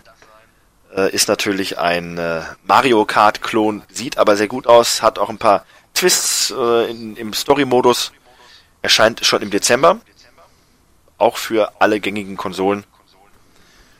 Schauen wir mal. Und dann der Titel, der mich auch sehr interessiert, äh, und der letzte hier ist dann eher von Atlus, nämlich Catherine Full Body. Interessant, ja. Ja, erscheint dann äh, für die neuen Konsolen und das ist ein Remake des Originaltitels Catherine, Ja. äh, beinhaltet aber tatsächlich eine dritte Frau. Also es gibt ja Catherine mit C und Catherine mit K und in diesem Titel Okay. wird noch eine dritte Fi- Figur eingebaut, Rin, wenn ich mich nicht täusche, heißt sie, oder Ren, Ja. die auch mit dem mit der Hauptfigur dann interagiert.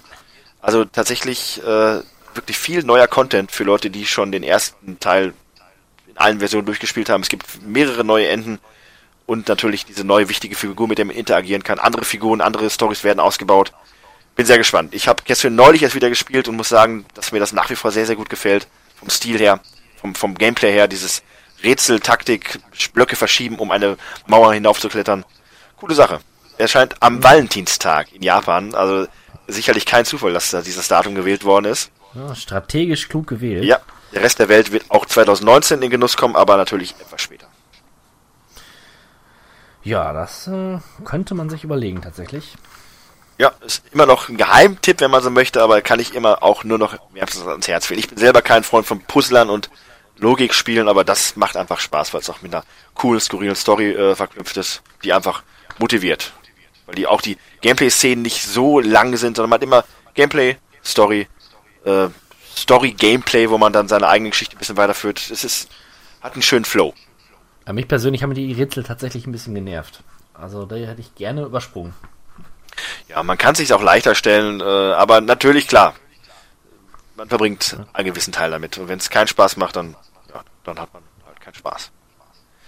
Äh, ich habe jetzt auf meiner Liste hier als nächstes Sony, aber ich würde lieber erstmal kurz noch auf Square übergehen, Können wir gerne machen, ja. äh, wo auch nicht wirklich viel zu sagen ist. Jede Menge Final Fantasy Titel werden da wieder public gepublished. Wahnsinn. Für alle möglichen Konsolen, Ports, Remasters. Äh, ja, ja. Gleiche gilt auch für Dragon Quest. Auch da kommen ein paar neue Titel raus. Vieles davon wird in Japan bleiben, von daher erstmal nicht der Rede wert und das meiste kennt man auch schon.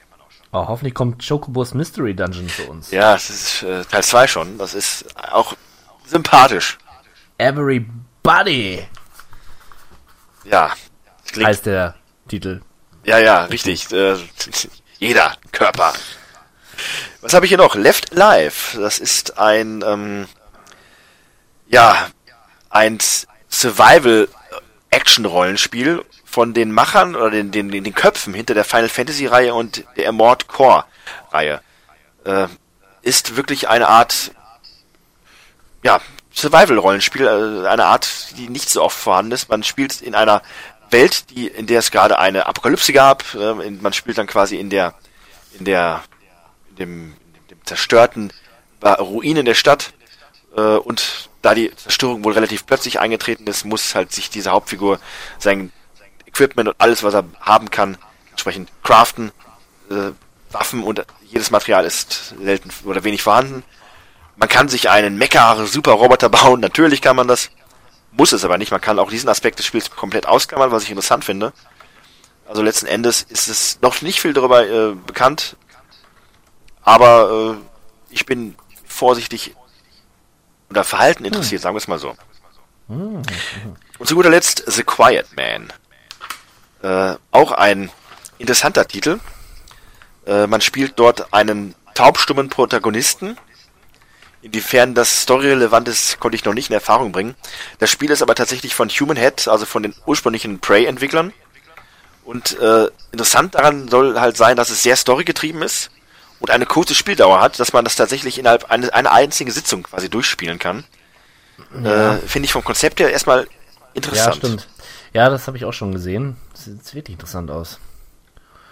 Ja, Ja, so viel mal was zu. anderes, mal was anderes. Also das muss Richtig. man mal sagen, ne? Das Ja, ist, ich, äh, ich bin gespannt. Äh, Das ist so, Left Alive als auch The Quiet Man sind ähm, mutige Projekte von Square, weil sie einfach auch dann nicht Final Fantasy oder sonst wie heißen, sondern was ganz Neues mal darstellen. Da darf man durchaus äh, gespannt sein. Square hat sein Portfolio in den letzten Jahren ja eh erheblich vergrößert, von daher äh, überraschend kommt das nicht. Trotzdem eine schöne Sache. Ja, und äh, zu guter Letzt Sony. ja. Ähm, Days Gun hat endlich einen Release-Termin bekommen. Gott sei Dank. Ja, es wurde Sag wieder verschoben. Der, Sag es, ich, ich, hab, ich hab's noch nicht. ja, die Leute behaupten ja, oder böse Zungen behaupten, es wurde verschoben. Äh, es wäre schon längst fertig, aber die Angst vor Red Dead Redemption wäre zu groß. Darum ist es jetzt auf den 22. Februar 2019 verschoben worden. Äh, das neue Gameplay-Video oder Gameplay-Material wurde veröffentlicht. Sieht super aus. Also ich denke mal, man kann optimistisch sein, dass das auch wirklich ein gutes Spiel wird, dass der Hype, der jetzt auch schon langsam da ist und der äh, schwer wiegt, zumindest das Ding nicht ganz sofort in die Tiefe reißen wird, sondern ich denke, da verbirgt sich wirklich ein gutes Spiel hinter. Ich bin einfach gespannt, was äh, ähm, Days Gun so besonders machen wird. Richtig. Ne? Ne? Nur Also, wir haben Zombie-Horden. Nur Open World und, so, äh, und, und Zombies in Open World und Ballern und mal ein paar Waffen bauen oder ja, das haben wir alles schon gehabt. Aber ich bin auch verhalten optimistisch tatsächlich. Die Welt muss stimmig sein und es muss Spaß machen, dort herumzufahren mit seinem Biker äh, Outlaw. Ja, das ist ziemlich cool. Also, ja, das Potenzial ist da. Ich bin äh, gespannt. Ja, Veröffentlichungsdatum ist jetzt auch da für Kingdom Hearts 3, und zwar der 25.01.2019. Äh, ich bin kein großer Kingdom Hearts Freund, aber das ist natürlich eine ganz große Nummer für viele Leute. Äh, ja. Viele neue du- Disney IPs. Frozen wird natürlich einen großen Aspekt auch wieder einnehmen. Äh, große Sprecher, tatsächlich äh, auch einige Sprecher der Original-Kinorollen wurden verpflichtet, um das Ganze dann zu vertonen. Ist eine ganz große Nummer, ganz klar. ich, hab, ich habe äh, Kinder weinen sehen bei der Ankündigung von Kingdom Hearts 3 auf YouTube. Ja, vielleicht sind wir da, man muss es sich auch mal eingestehen, dann doch zu alt, um das dann zu verstehen. Wobei man ist nie zu alt für Disney und zu Square, aber äh, irgendwie, Ja, Kingdom Hearts hat mich tatsächlich auch nicht so abgeholt. Wobei ich die Kompilation irgendwie immer ganz cool fand. Na, eigentlich fand ich Disney cool. ja, und ich war überrascht, dass das der Final Fantasy Welt, die es für mich damals war, Square war für mich ein Synonym mit Final Fantasy 7, dass es sowas halt gibt und das möglich ist, aber Ja. trotzdem, einfach das Gameplay war nicht so für mich ansprechend. Naja, und es gibt einen neuen Teaser-Trailer von einem anderen großen Spiel, vermutlich äh, nämlich Death Stranding. Aber nach wie vor haben wir dort kein Veröffentlichungsdatum.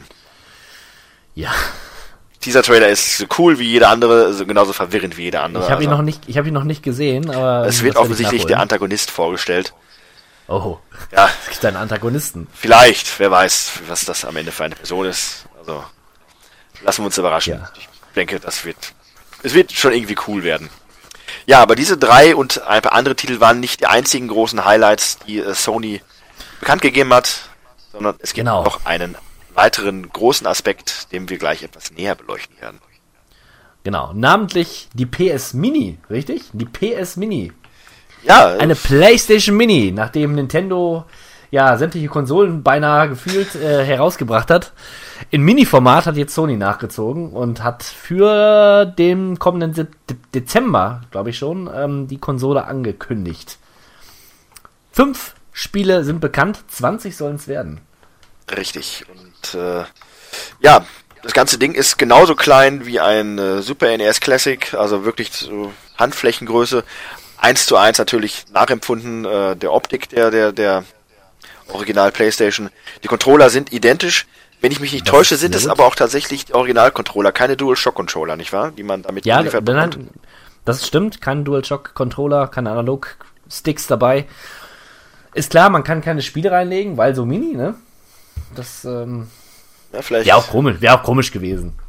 Ja, klar, das ist nicht einfach dann zu fehleranfällig, äh, nicht zeitgemäß und Hätte man so irgendwann hochkant wieder stellen müssen, damit sie läuft. Wahrscheinlich. Nee, also es ist ist schon okay, so wie es ist. Ähm, und auch Ja. gut, dass es halt wirklich dann so klein ist, weil wer hätte dann nochmal Lust, sich diesen Klotz. Es war ja nie wirklich ein Klotz, aber wer hätte da noch Platz für in seinem äh, HiFi-Rack? Rein optisch ist es halt das, was Nintendo vorgemacht hat. Und Sega und Atari. Ja. Ich habe ja gerade schon gesagt, fünf Spiele sind angekündigt. Zum Zeitpunkt dieser Aufnahme sind angekündigt. Ja, und, äh, Jumping. Noch kurz vorab, die Spiele, die machen wirklich neugierig, wie du, wie wir gleich feststellen werden. Das ist nicht das klassische Super Mario, Zelda und äh, Mario Kart meinetwegen, sondern das sind Titel zum Teil, mit denen man gerechnet hat, zum Teil aber auch überhaupt nicht. Richtig. Und ich habe mich über jeden Titel echt gefreut, der Ja. bis jetzt äh, da ist. Also, wir fangen mal unten an. Jumping Jack, nein, Jumping Flash heißt dieses Spiel. Ja, äh, Ist eines der früheren 3D Jump'n'Run Spiele. und das auch heute eine Art äh, Kultstatus genießt, weil die Leute festgestellt haben, Moment mal, das ist, obwohl es so früh ist, verhältnismäßig gut gealtert, äh, als eines der ersten 3D-Spiele, noch vor Super Mario 3D, wenn ich mich nicht täusche. Natürlich Ja, in keinster stimmt. Weise so gut spielbar wie Mario 3D, aber nichtsdestotrotz äh, ein schönes Spiel. Ja, ein Stück äh, Geschichte. Ja, auf jeden Fall. Und damit Ja. hat es seinen Platz mehr als verdient bei der Minisammlung der PlayStation. Ja. Als Rennspielableger kommt Ridge Racer Type 4 mit ins Spiel und das war seinerzeit wirklich, also in meiner Wahrnehmung, ein- das beste Rennspiel auf dieser Konsole neben Gran Turismo, wenn man Richtig. das noch mit reinrechnen möchte, ne? Aber Gran Turismo ist halt, Da, da hast du die Simulation. das ist ne? die Simulation. Ich brauche es nicht. Ich freue mich lieber über jeden neuen modernen Gran Turismo Teil. Ich finde, Ridge Racer passt einfach besser zu der, zu dem, was die PlayStation Mini oder die PlayStation damals auch verkörpert hat.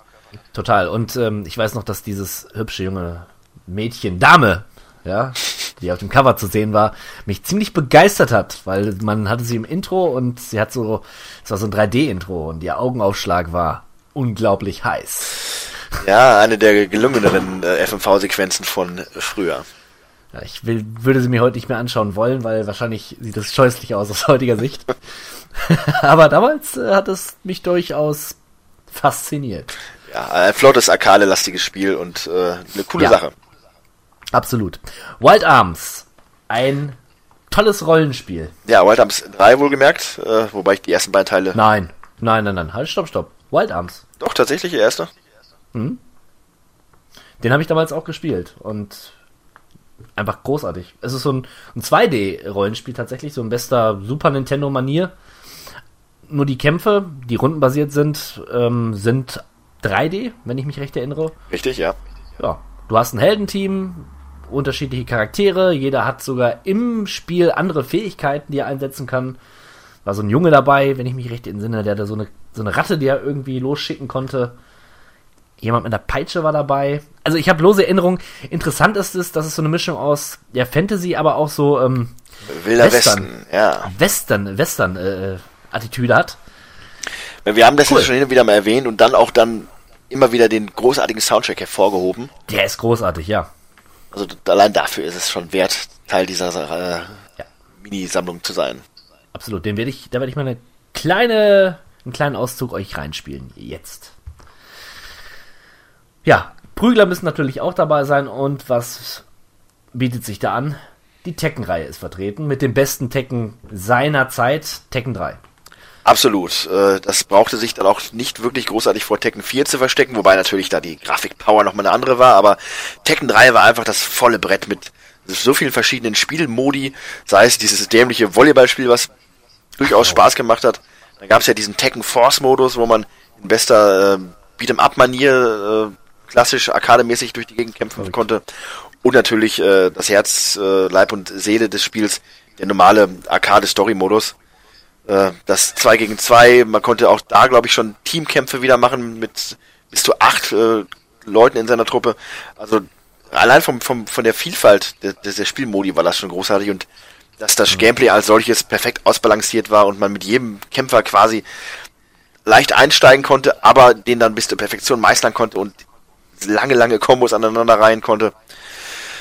Ja, das war einfach perfekt und es hat mir viele, viele Stunden Spaß gebracht. Und äh, auch wenn mein Martial Law sich immer wieder den schnelleren Figuren wie diesen blöden Boxer geschlagen geben musste, hat es mir doch große, großen Spaß gemacht, gegen meine Freunde zu kämpfen. Und manchmal habe ich auch gewonnen. Und das hat dich alles aus der Playstation rausgeholt, grafisch. Meiner Ansicht nach total. Ich war wenn man Tekken 1 vergleicht mit Tekken 3, dann kann man nicht glauben, dass das auf der gleichen Ja. Konsole stattgefunden hat. Ja. Gerade auch bei den, bei den Cutscenes und auch beim Gameplay natürlich so unfassbare Welten, die dazwischen liegen. Erstaunlich. Ja, wirklich. Ja, und zu guter Letzt das Spiel, was die Geburtsstunde dieses Podcasts irgendwie gewesen ist, nämlich in Folge 1 haben wir schon drüber gesprochen, Final Fantasy VII. Ja, richtig. Und das freut mich sehr. Und es überrascht mich auch, weil Final Fantasy VII in meiner Erinnerung so ein großes Spiel ist. Und nicht nur aufgrund seiner spielerischen Größe, sondern auch aufgrund von diesen drei CDs. Wir erinnern uns. Ja? Ja, äh, absolut, richtig. Äh, das ist, ist ein Brett. Aber Ja. machen wir uns auch nichts vor, das kriegt man heute, äh, kann man sich locker aufs Handy laden. Das ist leider so, ja. Oder was heißt leider, aber es ist so, ja. Ja, ja, ich, in dem Zusammenhang kann ich immer wieder nur sagen, äh, mein Vater damals wie entsetzt, er konnte nicht fassen, wie es möglich war, ein Spiel wie Super Mario auf so eine kleine Kassette wie das NES zu bringen. Was dafür, dass das alles auf diese kleine Kassette drauf passte, hat ihn doch sehr beeindruckt und so ähnlich ist das ja auch. Äh, diese Spieledaten sind ja wirklich ein Witz. Aber äh, wie du schon sagtest, es ist, ist absolut berechtigt darauf. Ein Spiel, was die Konsole auch total definiert hat. Und für mich auch synonym steht mit, mit, mit Sony und mit der Playstation. Äh, das gehört zum eins zum anderen. Also das ähm, kann man auch nicht trennen. Sieben Richtig. auf jeden Fall. Acht, neun waren auch tolle Titel, aber in keinster Weise eine Chance gegen, ähm, Was? gegen äh, äh, Final Fantasy VII. So, und jetzt fragt man sich natürlich, fünf Titel sind erschienen, zwei davon Genau. sind äh, JRPGs. Was kommt da äh, weiter? Es gibt, es gibt noch viel mehr. Die PlayStation 1 war eine Rollenspielkonsole, bis zu einem gewissen Teil. Äh, kommen noch weitere Titel, ich denke da nur an Suikoden, was ja äh, gerade Teil 2 einer der, der besten Titel überhaupt war. Vielleicht nicht, nein. Aber Nein. jetzt genauso verdient. Ich sage, Crash Bandicoot kommt drauf. Schwer, weil sie erst aber, kürzlich... aber, aber ja, nee, stimmt, die haben ja, die haben ja, das ist ein Remake erst kürzlich rausgebracht. Richtig, Ne? das, das könnte Stimmt. hinderlich sein. Ist natürlich auch synonym.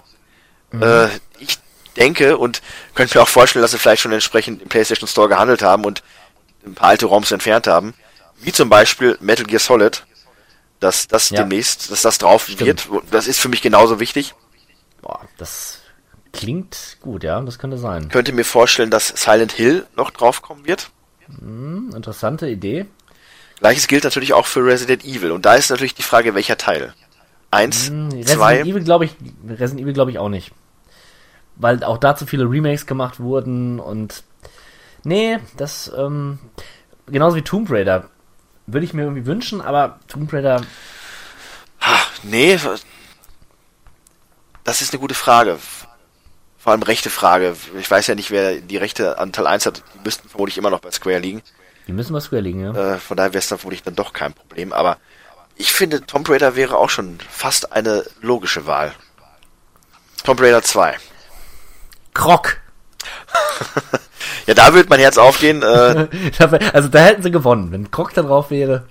richtig, dann sofort gekauft. Äh, das kleine Teil. Ja, das ist absolut auch eine Möglichkeit. Kann man die eigentlich schon vorbestellen? Hm. Ja, das ist, ist vermutlich die Frage, äh, wenn ich mir überlege, der NES Classic damals die absurden Preise und heute kriegt man ihn bei Amazon für einen Fuffi, was ja auch okay ist, nur zwei Jahre später. Und ob man jetzt noch mal so lange warten möchte bei der Sony oder ob sie cleverer sind als Nintendo und das nicht in einer so geringen Auflage rausbringt, äh, wird die Zeit zeigen. Das soll preismäßig, glaube ich, auch bei 70 oder 80 Euro liegen. Nein, 100. 100! Ja. Oh, okay, das äh, wusste ich nicht. Das ist teuer. Das ist teuer, ich werde es mir holen. Also ich, weil ich weiß, ich, ich werde mir jetzt vorbestellen, ich will's haben. Da haben sie mich. Ja. Ich denke mal, dass ich da auch aktiv werden Man guckt, die- werde. guckt die Kleine an, ne? Schaut, schaut euch auf dem Bild an, wenn, wenn, wenn eine Hand diese Konsole in der Hand hält. Wie, äh, wie, wie, wie niedlich. Was, Kann man nur zuschlagen. was hältst du von Tony Hawk? Ja. Hast recht. Gute, gute Idee. Wird drauf sein. Ja, eins oder zwei. Ja. Ich hoffe auf zwei, Ich hoffe auch auf zwei, ja. wobei ich auch mit drei leben könnte, aber zwei wäre so, dass das jetzt, ja, das würde passen. Ja, ein Kampfspiel ist drauf. Also neben Tekken braucht man kein anderes Kampfspiel. Nicht unbedingt. Und auch keins, was so synonym steht. Synonym benutzt. Ja. Ja Überinflationär, aber das ist halt so, äh, Ein beliebtes Wort in diesem Podcast von dir. ja.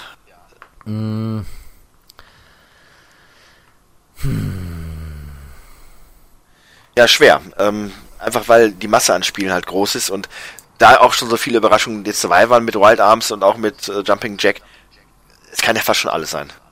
Äh, viele Titel haben. Also- was ich was ich ausschließen kann, ist vermutlich Pad on TV. Das wird alle Voraussicht nach. Ja, ich, ich glaube, das wird nicht drauf sein. Und auch nicht der LCD äh, Dream Simulator. Oh nein. Dann. Ach, das, das wäre das wär doch schön. Die hätten nur solche Spiele draufpacken sollen. es gibt so viele unglaubliche schlechte Spiele für die PlayStation 1. Wobei der L LSD-Simulator gar nicht mal so schlecht war. ja, also er hat die Erfahrung durchaus äh, kompetent eingefangen, ge- behaupte ich einfach mal.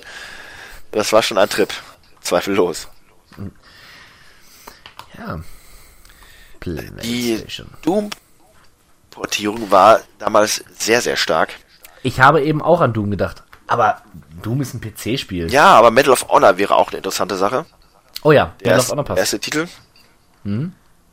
Auch ein ganz fantastischer Shooter damals. Einer meiner Lieblingsshooter immer noch. Der heute vermutlich nicht mehr spielbar. Äh, aber als der seinerzeit rauskam, für mich eine Offenbarung als nicht großer, allzu großer Shooter, also Eger-Shooter-Fan oder Freund. Super. Super spielt er dann. Was hältst du von Crash Team Racing? Ja, das halte ich für sehr, sehr wahrscheinlich. Äh, das habe ich mir damals ja auch tatsächlich im PlayStation Store runtergeladen. Für viele Leute besser als Mario Kart, das kann ich nicht unterschreiben. Sehr, sehr guter Racer, ein sehr gut spielbarer Racer. Und auf jeden Fall, ja, Ja, doch, den halte Sony, ich, auf halte jeden ich Fall Sony. auf jeden Fall auch für, ja, sowas muss ja eigentlich auch drauf. Äh, besser als Stimmt. vergleichbare Titel aus dieser Zeit. Ich könnte mir auch vorstellen, dass die Dino Crisis draufpacken. Das wäre spannend, ja. Ne? Wenn sie Resident Evil nicht nehmen, wäre das oder eventuell Parasite Eve äh, zwei ganz interessante Möglichkeiten. Ja, Parasite Eve stimmt. Das könnte auch. Gerade weil Square ja auch. Und auch gerade, weil Teil 1 ja nie offiziell in Europa erschienen ist. Das Ja. wäre so ein kleines Geschenk an die europäische Gemeinde. Ein Spyro könnte ich mir auch vorstellen. Richtig, auch ein wichtiger Titel. Ja, ach, es gibt so viel, so viel. Ach, unser PlayStation 1 Podcast, müsst, wenn ihr noch nicht gehört habt, den müsst ihr euch unbedingt Ja, geben. ich glaube, wir müssen uns hier nochmal anhören. Ich frage mich ja tatsächlich, wann die Titel bekannt gegeben werden. Ich meine, bis Dezember ist es nicht mehr weit. Zwei Monate. So langsam könnten sie doch mal wieder ein paar Brotkrümel fallen lassen. Finde ich, finde ich auch. Also, je mehr ich drüber nachdenke, umso mehr Bock bekomme ich drauf. Ganz ehrlich. Ich habe es ja auch gemerkt am Super NES Mini. Ich habe selbst hier in Super Nintendo Spielen äh, stehen mit jeder Menge Spielen. Äh, Ihr habt vielleicht das Video gesehen auf unserem äh, Kanal. Aber so oft mache ich sie auch nicht an. Selbst Spiele, die ich mir zu letzter Zeit so zugelegt habe, wie Super Metroid oder so. Aber mit dem Super NES Mini ist es nochmal eine andere Sache. Du machst den Fernseher an, es ist noch einfacher, es sieht einfach. Das, die, die Speicherfunktion ist einfach praktischer. Äh, es sieht ein bisschen schärfer alles aus. Man spielt halt dann doch eher. Ja, ist auch so. Und ich habe die, ich kann PlayStation 1 Spiele auf der PlayStation 3 zwar spielen, aber es ist nicht dasselbe. Und auf meiner PlayStation 2 ist das immer so eine Wackelnummer. Von daher so ein paar Spiele, gerade Final Fantasy, glaube ich, würde ich lieber dann noch mal auf der Mini spielen, einfach auf um die äh, Spiele, die CDs zu schonen, die ich hier habe. Ja. Ja, also, was hast du gesagt? Was habe ich gesagt? Dezember, ne? Ist es soweit. Ja, 100 Euro, 20 Spiele. Zwei Controller sind mit dabei. Mit Kabel. Kein DualShock. Geil. Geil. Geil. Einfach nur, einfach nur geil kaufen. Ja, was Wir muss man dazu wir sagen? Kriegen, wir kriegen kein Geld dafür, dass wir das sagen. Richtig. Aber das, ja.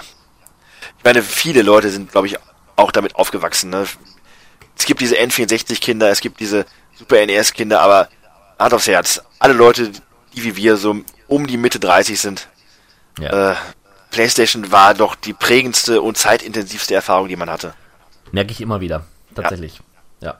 So cool der N64 auch war, aber das ist einfach eine Konsole, die ist wesentlich schlechter gealtert und hatte nicht so große, gigantische, prägende und auch heute noch wichtige Titel zu bieten, außer natürlich den Nintendo-IPs, äh, wie es Ja. bei Sony der Fall war.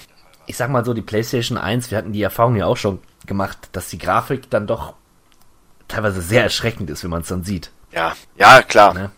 Also ne, vom Alterungsprozess her vielleicht doch in etwa gleichzusetzen. Aber um mal gleich den Bogen zu unserem äh, Talk to Me-Thema ein wenig zu spannen, die Sony-Konsole war dann halt aber auch die erwachsenere Konsole und das war natürlich auch die Sache, die man dann als Heranwachsender cooler fand. Weil da wurde einem, da wurden einem Sachen geboten, die man auf Nintendo nicht so wirklich gesehen hat. PlayStation. Es ist Zeit zurückzublicken. Captain M und der 16-Bit Malo erinnern sich. In dem folgenden Format widmen wir uns einem Entwicklerstudio, was leider, leider, leider nicht mehr existiert. Ihr habt es alle gehört, Telltale Games hat den Betrieb eingestellt. Oder, ja, den, Groß, das, im Großen und Ganzen den Betrieb eingestellt. Einige Projekte werden wohl noch zu Ende geführt, aber in Minimalbesetzung. Und dann war's das. Und darum werden wir ein bisschen über die Firma als solches reden und wie sie uns als Spieler geprägt hat. Sofern sie das denn getan hat. Also, ne? Richtig. Äh, Telltale, äh, ja, kurz zusammengefasst äh, kann man vielleicht sagen, zu schnell, zu groß, äh, schlechtes Management, äh, nicht die Schuld der Programmierer, weil die Qualität, die Ware der, die Qualität der Ware war ja durchaus immer vorhanden, aber wenn zu viel einfach zubereitet wird äh, und es zu wenig Münder gibt, die das Ganze stopfen zugedenkt, dann passiert sowas. Und ähm, ich glaube auch, dass durchaus das Problem war, einfach, dass eine Trennung stattgefunden hat zwischen der Kerntruppe von Telltale, den, den Alteingesessenen, dann den Leuten, die hinzugekommen sind, als das Team halt aufgeblasen worden ist, und natürlich dem Management. Wenn man dann diese Geschichten hört, wie zum Beispiel, dass äh, Mitarbeiter noch eingestellt worden sind, obwohl schon längst klar war, dass es mit äh, der Firma den Bach runtergeht. Nicht nur den Bach runter, sondern dass innerhalb von wenigen Tagen wirklich das Licht ausgemacht werden muss. Wurden noch Mitarbeiter von der anderen Küste in Amerika rüber äh, geschafft, die haben ihr Leben aufgegeben, um ein an die äh, 2000 Kilometer entfernte äh, Gegend zu ziehen, um dann ihren Traumjob nachzugehen. Und dann heißt es dann äh, zwei, drei Tage später, ach ja, übrigens, wir machen den Laden dicht, du bist wieder entlassen. Tschüss. Und da kann keiner äh, mir erzählen, dass man sowas nicht weiß. Man weiß Monate im Voraus, äh, sieht man doch die Zahlen und weiß, boah, also langsam kommen wir in die Bredouille. Da stellt man ja auch keine neuen Mitarbeiter mehr an. Und das ist ja auch die Sache, die viele Programmierer auch auf Twitter und sonst wo in den öffentlichen Medien, äh, sozialen Medien ra- herausgeposaunt haben, dass es einfach total schlecht war und vom Traumjob wirklich zum Albtraumjob wurde, dort zu arbeiten, weil man entsprechend nur noch ein, ein kleines Zahnrad war, vermarktet worden ist. Man kannte die Mitarbeiter untereinander nicht mehr, weil da so eine große Fluktuation war und so viele fremde Leute, neue Leute immer reingeschafft worden sind. Ja, unangenehm. Unangenehm. Unangenehm war auch die Entwicklung der Spiele zu, zu sehen, beziehungsweise die, dass es eine Art Telltale-Formel gab, die sich tatsächlich nicht, gefühlt nicht weiterentwickelt hat. Sie haben es ja noch nicht mal wirklich für nötig gehalten, eine Engine neu einzuführen, sondern haben immer dieselbe Engine irgendwie ein bisschen abgewandelt, aber im Grunde sah jedes Spiel gleich aus. Und Innovation war nicht mehr vorhanden. Ne, Sie wurden überholt von Spielen, den Don't Not Machern, wie heißen Don't Not, so heißen die ja, die Life is Strange machen beispielsweise. Die haben meines Erachtens die Telltale-Formel dahingehend gebracht, wie sie hätte Telltale eigentlich bringen sollen. So. Richtig, mein äh, Ansatz ist hier der folgende, dass nachdem The Walking Dead rauskam und dieser Riesenerfolg wurde, ähm, die Vorveröffentlichungen vor The Walking Dead ähm, waren ja schon ein wenig anders. Die waren etwas eher in Richtung äh, Point-and-Click ausgelegt. Und äh, im Falle von The Walking Dead war es zwar auch noch so, aber es wurde halt immer einfacher. Es war mehr oder weniger bloß ein einfaches Choose Your Adventure, wähle die, die Option aus, wie die Geschichte weitergeht. Weniger wirkliches Gameplay und ähm, also wirklich ein minimal Point-and-Click-Adventure. Und dann haben sie gemerkt, das zieht. Und die haben genau so weitergemacht, Spiel für Spiel. Und haben dann wie du schon sagtest, nichts mit Neues mehr reingebracht, weil sie genau wussten, das trifft genau die Mitte. Damit können wir am meisten verkaufen. Warum was ändern? Warum Risiko eingehen? Stattdessen lieber neue Lizenzen Ja. ran schaffen, das gleiche Spiel neu rausbringen in eine andere Verpackung. Ja, das, und das ist so schlimm im Grunde. Ich meine, wenn man sich so die Entwicklungsgeschichte von Telltale als solches anschaut, sind ja Mitglieder oder ehemalige Mitarbeiter von LucasArts gewesen. Ne? Den großartigen LucasArts Studio, zu dem wir übrigens vielleicht auch irgendwann nochmal einen verspäteten Nachruf machen sollten. Ähm, Vielleicht, ja. die so großartige Adventures mitgestaltet haben. Also da sollte doch eigentlich eine Liebe zu diesem Medium vorherrschen. Das sollte auch eigentlich das Ding sein. Ich glaube, das tat es auch, aber es ist halt, glaube ich, in dem Fall wirklich so, wie man sich das vorstellt. Die Bosse da oben, Ja. die dann einfach dann den Programmierern gesagt haben, sorry Leute, so und so läuft das jetzt, äh, das erwarten wir, Auftragsarbeit. Und entsprechend bleibt dann die Kreativität auch ein bisschen hinten dran. Äh, es ist vermutlich ein bisschen wie bei EA oder auch bei Ubisoft in klein. Ne, Naja. Du hast entsprechende Sachen, die musst du erfüllen und du darfst diese Grenzen nicht verlassen, denn äh, sonst ja, streikt der Investor oder wie auch immer. Man kriegt Probleme und dann macht man einfach seinen Job. Bedauerlich natürlich für die LucasArts-Mitarbeiter, die entsprechend das zweite Mal jetzt dann schon äh, eine so unschöne Bauchlandung erleben müssen. Naja, sagen wir es mal so, das Entwicklerstudio, ich glaube 2004 wurde es gegründet, bis 2018. Sie hatten einige schöne Jahre. hoffentlich, Ja. hoffentlich, hoffentlich, sagen wir es mal so. Ja, ganz, ganz offensichtlich natürlich. Ja, und vielleicht ist das jetzt der Moment, wo wir uns mal die Spiele-Historie genauer anschauen sollten. Ich bin gespannt, wann ich tatsächlich das erste Mal mit Telltale in Berührung gekommen bin. Denn einige der Spiele, von denen wusste man damals noch gar nicht, ähm, dass sie von Telltale stammen. Und ähm, darum geht's jetzt los. 2005 war das erste, was Telltale rausgebracht hat, das Spiel Telltale Texas Hold'em. Ja, eine Pokersimulation. Eine Pokersimulation, die Figuren einführt, die man so nicht kennt. Ja, sieht nach einer extrem hässlichen Anfang 2000er PC-Grafik aus. Also Ja, es, es ist ein Pokerspiel. gut, zum Warmwerden. Aber direkt souverän und selbstbewusst den, Entwick den Entwicklernamen nochmal davor gesetzt, Telltale, als wenn man das kennen müsste.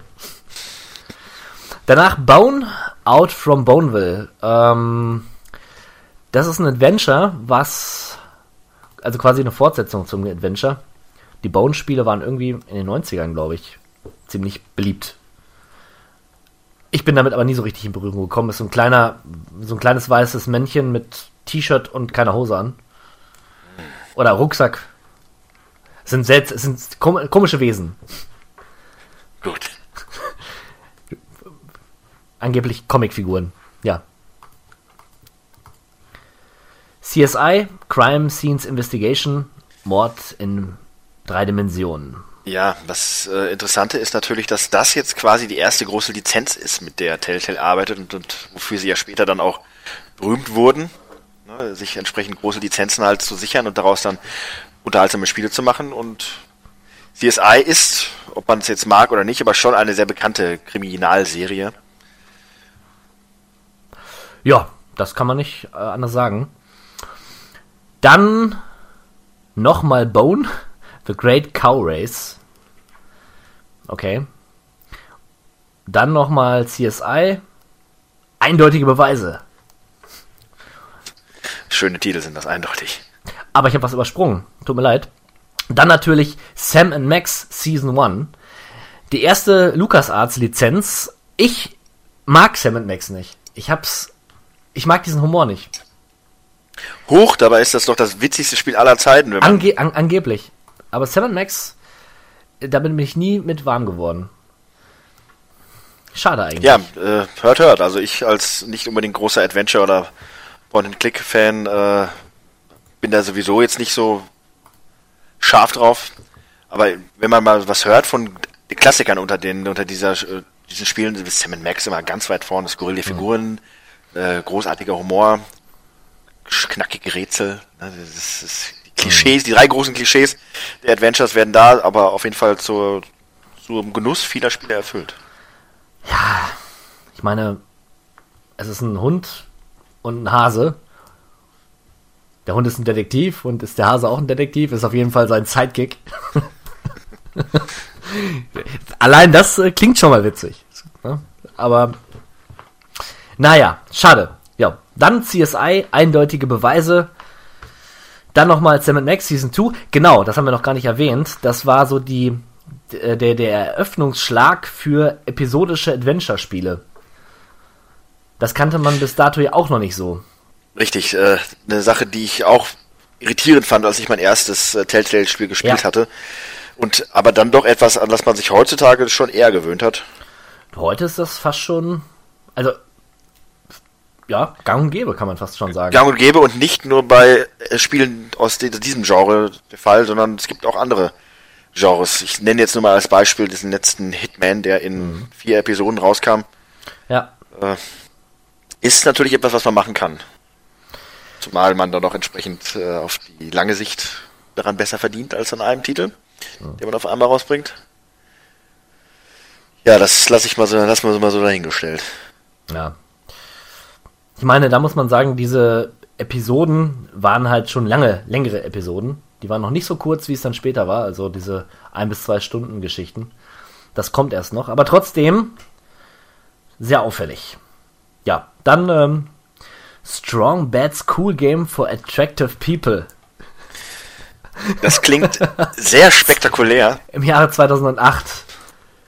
Was verdammt nochmal episodisches Grafikabenteuer.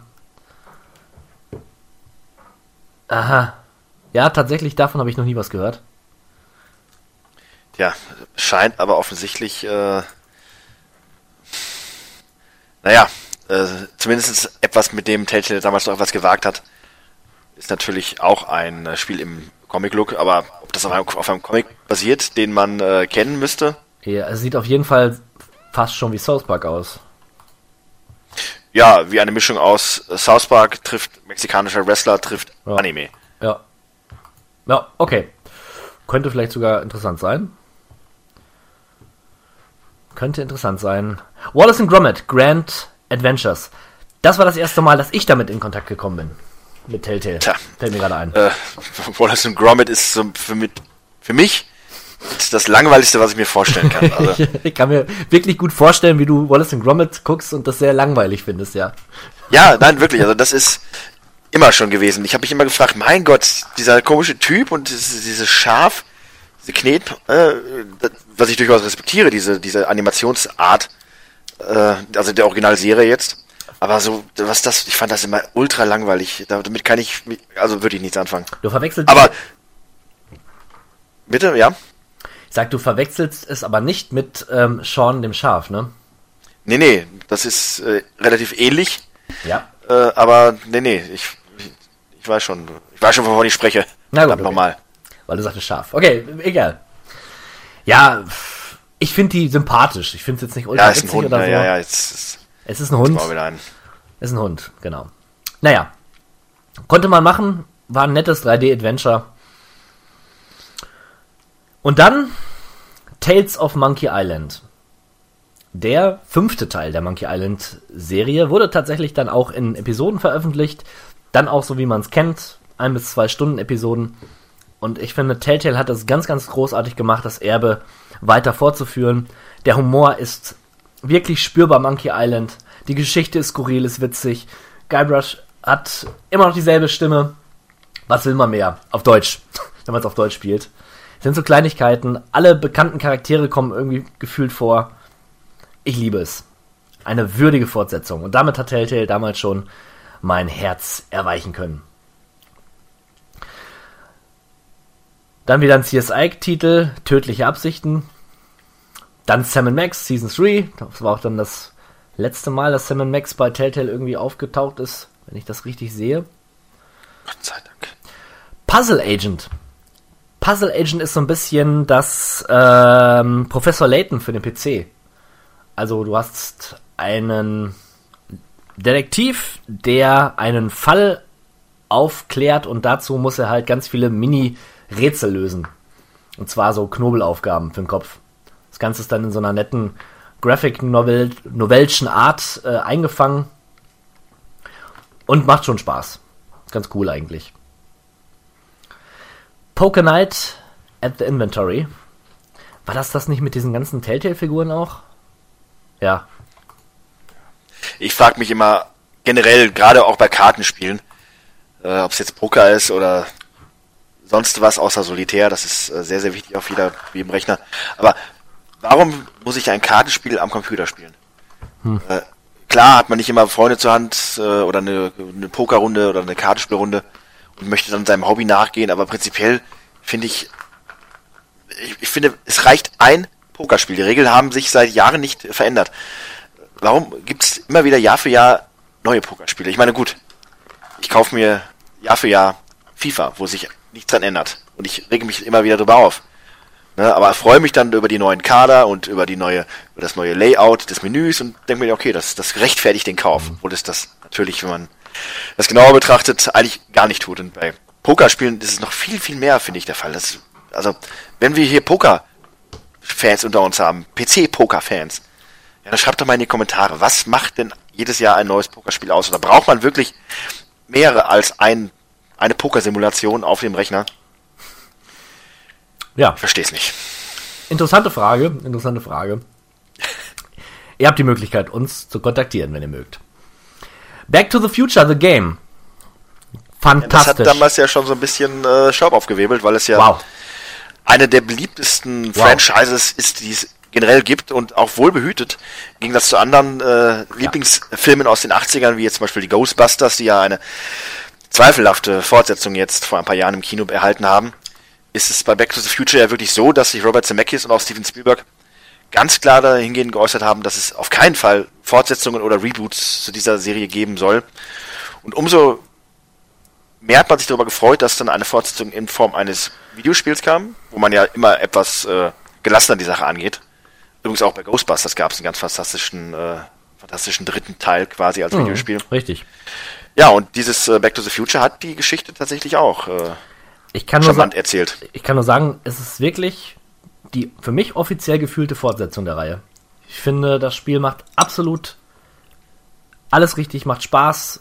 Die Dialoge sind filmreif und ich finde auch gut, die Rätsel sind jetzt wirklich sehr, sehr äh, seicht. Aber das ist gut, weil du so im Spielfluss bist und Telltale hat es dann nachher auch richtig erkannt. Ne? Wir kommen ja noch dazu, die Rätsel einfach ganz wegzulassen. Sich nur auf die Geschichte zu, äh, zu konzentrieren, denn das können die. Die können Geschichten erzählen.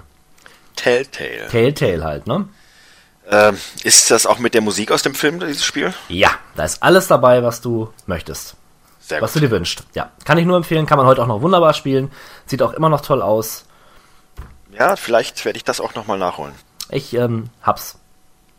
Also, ja, dann, dann weiß ich ja, wo ich es mir herholen kann. Genau.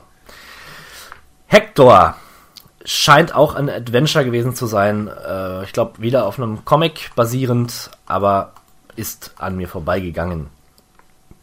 Die Fortsetzung vom Puzzle Agent, Puzzle Agent 2, macht alle das, all das, was Puzzle Agent 1 auch macht.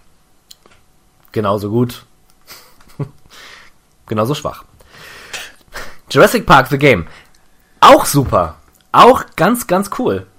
Ja, die nächste Herzensangelegenheit für viele Leute. Äh und hierbei kommt eine Mechanik zum Tragen, die ich meine bei Back to the Future noch nicht gesehen zu haben, nämlich das sogenannte Quicktime-Event im Adventure-Spiel.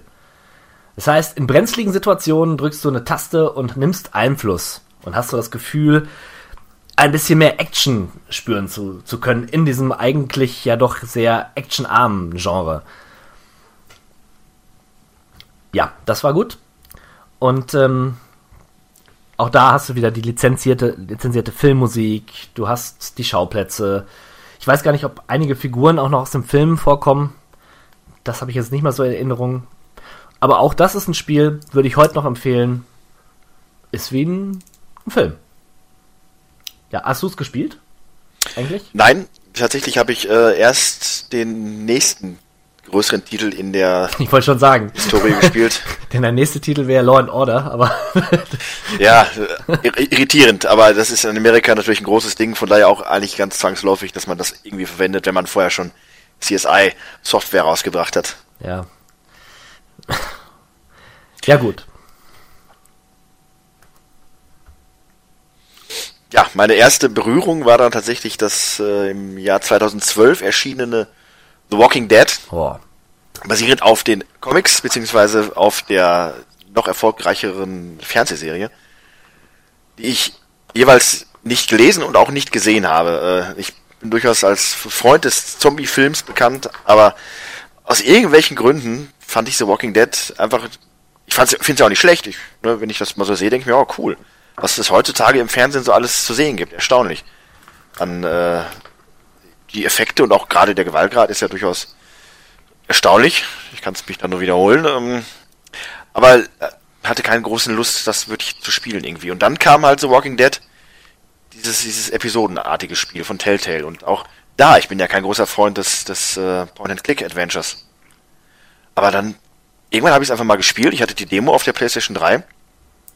Hab dann die erste Stunde oder was das war, was ja dann halbe Spiel, halbe erste Episode quasi schon ist, Hm. gespielt und fand es total faszinierend, weil es einfach ein, von Anfang an durch diese, wie wir dann später öfter mal sagen werden, typische Telltale-Formel total in die Geschichte, in den Bann gezogen hat. Und Ja. das ist halt die Stärke dieses Titels und das auch dann genau das, was man, was sie später dann halt äh, bewusst aufgemacht haben. Sie nehmen sich ein, ein Genre oder eine, eine berühmte Marke, machen daraus ein dynamisches Spiel, was sich nah an der Vorlage bewegt, äh, dass jeder Fan quasi sich sofort zu Hause fühlt.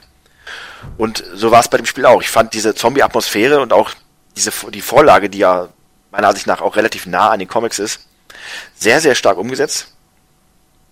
Und dieses, dieses dieser Quicktime-Event, von dem du gesprochen hast, dieses unter Drucksituation schnell sich entscheiden zu müssen, äh, gehe ich nach links, gehe ich nach rechts, helfe ich Jimmy oder helfe ich, helfe ich Billy? Äh, mal ganz einfach ausgedrückt, ohne Genau. zu wissen, was passiert. Was ist das Richtige? Das Äh, ist- der Stress, dem man ausgesetzt wird, das hat das hat das Ganze noch äh, intensiver äh, wirken lassen. Richtig, genau. Ähm, das war ja das, was Telltale mit The Walking Dead eingeführt hat. Eben diese vermeintliche Ent Einflussnahme auf die Geschichte. Nicht nur in die Situation, das heißt irgendwie, wenn ich jetzt den Knopf A drücke, haue ich ihm den Spaten in den Kopf, sondern drücke ich jetzt Knopf A, haue ich dem Zombie den Spaten in den Kopf und Billy Billy überlebt oder drücke ich Knopf A und rennt weg und Mary überlebt, weil, die, weil sie dann weglaufen kann. Ne? Und weil sie gerade damit beschäftigt sind, Billy zu fressen. Genau. Äh, Ja. Richtig. So, ne? Das ist. Das stimmt, das hat mich sehr äh, auf emotionaler Ebene auch mitgenommen. Also, Ja, aber man vor allem auch wollte, dass äh, die entsprechenden Figuren überleben und man wollte quasi das, das Gutes erreichen mit jeder Entscheidung. Äh, aber das war nicht immer möglich und äh, man hat später dann auch drüber nachgedacht und was hätte man anders machen können und ähm, durchaus dadurch auch immer dann einen etwas höheren Wi- Wiederspielwert gehabt, wo man, man dann teilweise auch feststellen konnte, dass sich die Entscheidungen, die man dann trifft, oft auch nur marginal unterscheiden von Ah, den ja. anderen äh, Möglichkeiten, die man hatte. Aber Richtig. das ist erstmal prinzipiell egal gewesen. Ja. fürs einmalige, erstmalige Durchspielen, ne, ähnlich wie halt bei einer Serie, die man guckt, ist halt das das Interessante. Und die Story war so cool und allein deswegen lohnt es sich ja teilweise, das nochmal zu spielen. Und wenn man dann nochmal das Ganze etwas variieren kann, abändern Nee. kann, habe ich damit kein Problem. ich auch nicht. Ich bin auch keiner, kein- der Spiele kein jetzt unbedingt zweimal spielt, um die Geschichte jetzt nochmal in zu sehen, wie das andere Ende war. Für mich ist das einmalige Spielen einfach, das ist meine Geschichte und gut ist. Aber ja, wenn man da halt andere Prioritäten setzt, kann man das vielleicht ein bisschen kritisch sehen. Hat mich aber wirklich nie so gestört. Aber großartiges Spiel, ne? Walk, The Walking Dead. Ja, ja, also auf der PlayStation 3 eins meiner absoluten Lieblingstitel. Ganz, ganz klar. Und das ist, spricht für die Qualität, weil ich bin absolut weder in dem äh, einen noch in dem anderen Ja, zu man Hause. muss dazu Weder sagen, Genre ne, noch Vorlage. Rätsel waren ja tatsächlich nicht mehr vorhanden.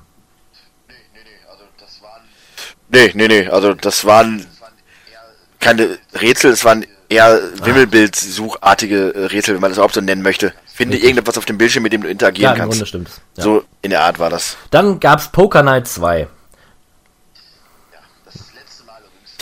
Ja, das letzte Mal übrigens, dass ich Telltale an etwas anderem versuchen sollte als äh, einer berühmten äh, Film- oder Fernseh- oder sonst wie Vorlage im Adventure-Format. Im Jahre 2013. Ja.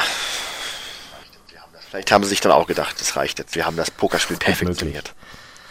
Ja, und dann kommt oder kam The Wolf Among Us, ähm, mein persönlicher Liebling der Telltale-Spiele. Ähm, äh, versoftet die Fable-Reihe. Ich habe auch schon ich glaube, mindestens einmal hier in diesem Podcast darüber gesprochen. Kurz umrissen, es geht um die Märchenwelt, die, oder um, um Fabelwesen, Fabelfiguren, Märchenfiguren, die in ihrer Welt quasi vertrieben wurden und nun in unserer Welt leben, beziehungsweise in einem Stadtteil von New York namens Fabletown. Aber die laufen da nicht rum. Ja, Fabletown, genau. Ähm, aber die laufen da nicht rum, wie die, wie, wie man sich Märchenfiguren vorstellt oder nur teilweise, sondern haben ein gewisses, ja, eine gewisse Möglichkeit gefunden, sich menschenähnlich äh, zu zeigen, in menschlicher Form. Das Ganze ist aber mit einem Produkt verbunden, was halt nur von der arbeitenden Bevölkerung quasi gekauft werden kann. Also hat man eine gewisse Schicht, die ähm, da dieses, ja, die Möglichkeit hat, sich so zu zeigen. Wenn man dagegen verstößt, das heißt, wenn man in seiner normalen Märchenform wieder äh, sich zeigt, dann wird man verbannt auf einer Farm. Ein bisschen Orwellsch wirkt das da. Und äh, dort wird dann quasi, ja, hat man quasi ein Ghetto. So, und prinzipiell ist es aber auch ein Detektivspiel, weil wir spielen dort Big B Wolf, den großen bösen Wolf. Man muss dazu sagen, nach der Verbannung aus dem Märchenreich wurden alle Sünden vergeben. Das heißt, der große böse Wolf, der ist geläutert. Ne? Alle die Morde, die er verbra ver verbracht hat, äh, angeblich wurden ihm verziehen. Angeblich. Aber trotzdem hat er ja seinen Ruf weg. Ne? Nur weil man sagt, pass mal auf, wir vergeben dir deine Sünden, heißt das ja nicht, dass die Leute nicht doch ein bisschen ähm, kritisch ihm gegenüber sind.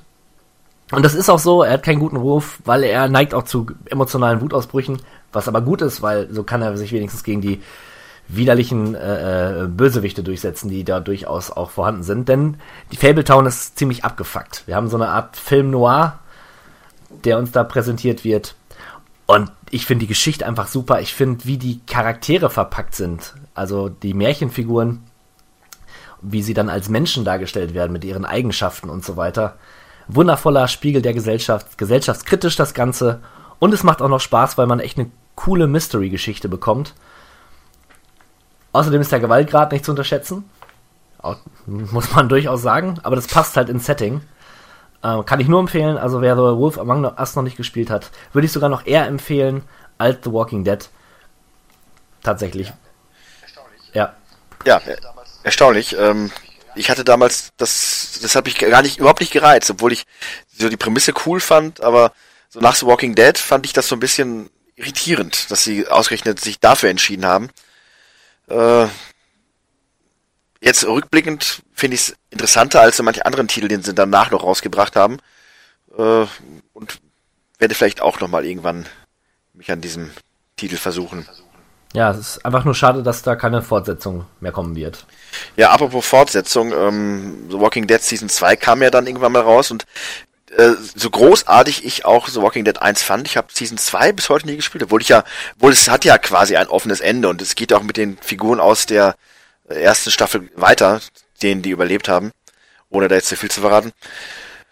Aber ich weiß nicht warum. Ich hatte ja dann dieses ähm, Stories of Walking Dead gespielt, also dieses dieses äh, Zwischenstück, was jetzt nicht in dieser Verpflichtungsliste hier auftaucht, wo man noch ein paar Episoden von anderen mit anderen Figuren spielen konnte, parallel zur ersten Season.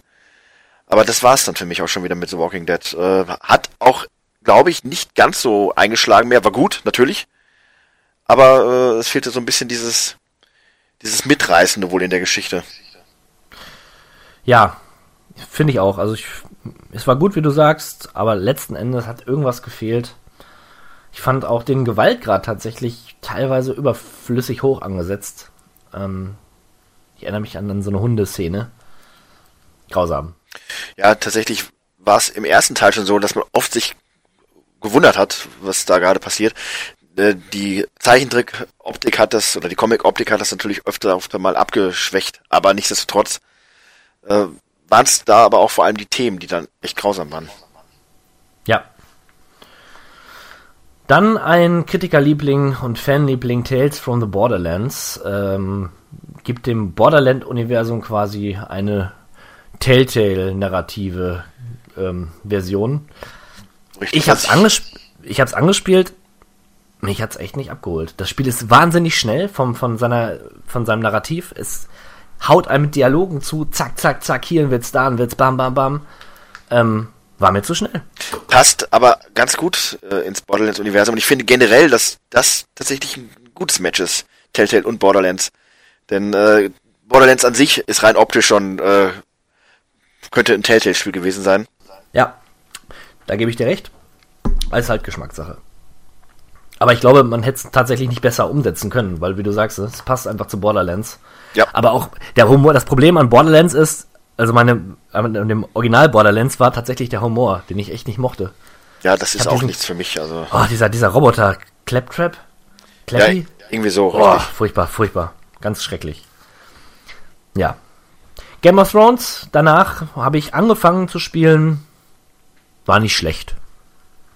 Aber auch jetzt nicht so, dass man sagen könnte, wow, ein Meisterwerk. Äh, Die Geschichte war, ja, ich denke mal, der, der, der Vorlage angemessen erzählt. Ich bin jetzt nicht der riesen Game of Thrones Fans, aber ich gucke es trotzdem ganz gern. Ja, und da hat man schon gemerkt, irgendwie schleicht sich da eine Monotonie ein. Irgendwie wiederholt es sich jetzt schon. Oder fühlt sich so an, zumindest habe ich das damals schon so empfunden. Ja, also man darf ja jetzt nicht äh, vergessen, wenn man jetzt mal äh, als Startschuss das Zurück in die Zukunft setzt für ähm, Telltale und die Telltale Art. Und so richtig etabliert hat sich ja eigentlich erst mit The Walking Dead, aber ähm, gut, fangen wir mal mit The Walking Dead an. Dann ist es jetzt das 1, 2, 3, 4, fünfte Spiel innerhalb von zwei Jahren, das sich doch relativ ähnlich äh, präsentiert, nur in einer anderen äh, Verpackung. Na, und da, klar, hat man dann schon die ersten Gedanken gehabt und äh, sich gefragt, hm, äh, braucht man das alles noch?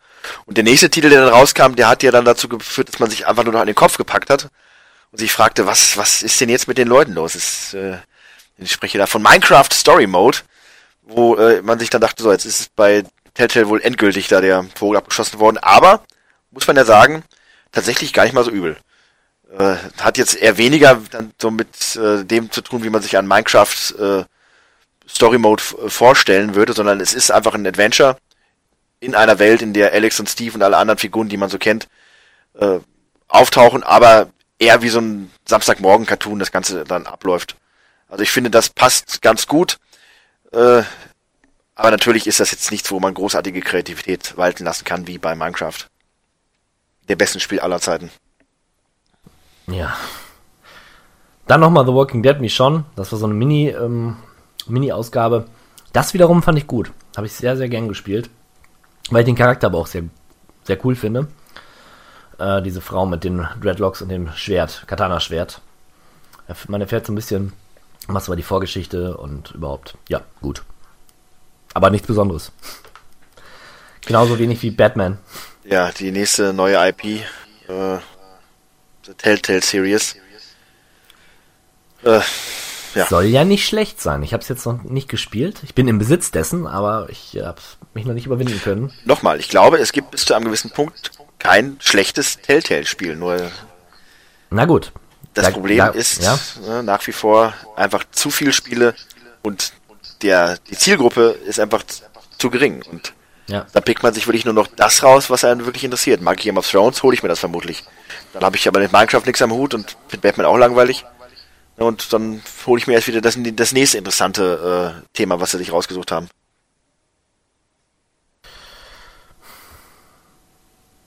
Dann sind wir wieder bei The Walking Dead, ne? Ja, richtig. Da habe ich nur den Anf Anfang gespielt und dann hat es mich irgendwie verloren. Auch, aber auch da, es war nicht schlecht. Ne? Es ist wie du sagst, bis dahin haben sie keine schlechten Spiele gemacht. Aber ich hatte wirklich das Gefühl, boah, schon wieder, ehrlich. Und dann kommt irgendwie zeitgleich fast gefühlt auch so ein Spiel wie Life is Strange raus, was einfach nochmal zeigt, dass man nochmal anders Geschichten erzählen kann, aber auch anders Mechaniken mit einbauen kann, die das Richtig. ein bisschen auflockern. ne? Telltale hat sich quasi selbst, äh, hat die Konkurrenz einfach gestärkt, indem sie die etablierte Formel eisenhart durchgezogen haben. Da hat es einfach gereicht, wenn jemand anders kommt, das ähnlich aufzieht, aber ein bisschen mehr Luftigkeit, ein bisschen mehr Variation, ein bisschen mehr Leben dem Ganzen Ja. wieder einhaucht. Und Life is Strange hat eine ganz andere, ganz anderen Story-Ansatz, äh, Das sowieso, ja. wo man sich einfach noch besser reinfinden kann, wenn man dieses ganze Fantasy, äh, Science Fiction, äh, Populärkultur, was Telltale gemacht hat, einfach außen vor lässt. Richtig. Ich meine, mir kommt so gerade der Gedanke, wenn da tatsächlich so ehemalige Lukas-Mitarbeiter, Ar- Arztmitarbeiter dabei sind.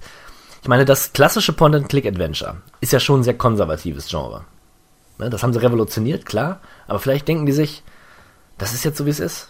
So, das ist, äh, oder haben sich gedacht, so, das muss jetzt so bleiben. Das ist ein Stil von uns. Für Fans, ja.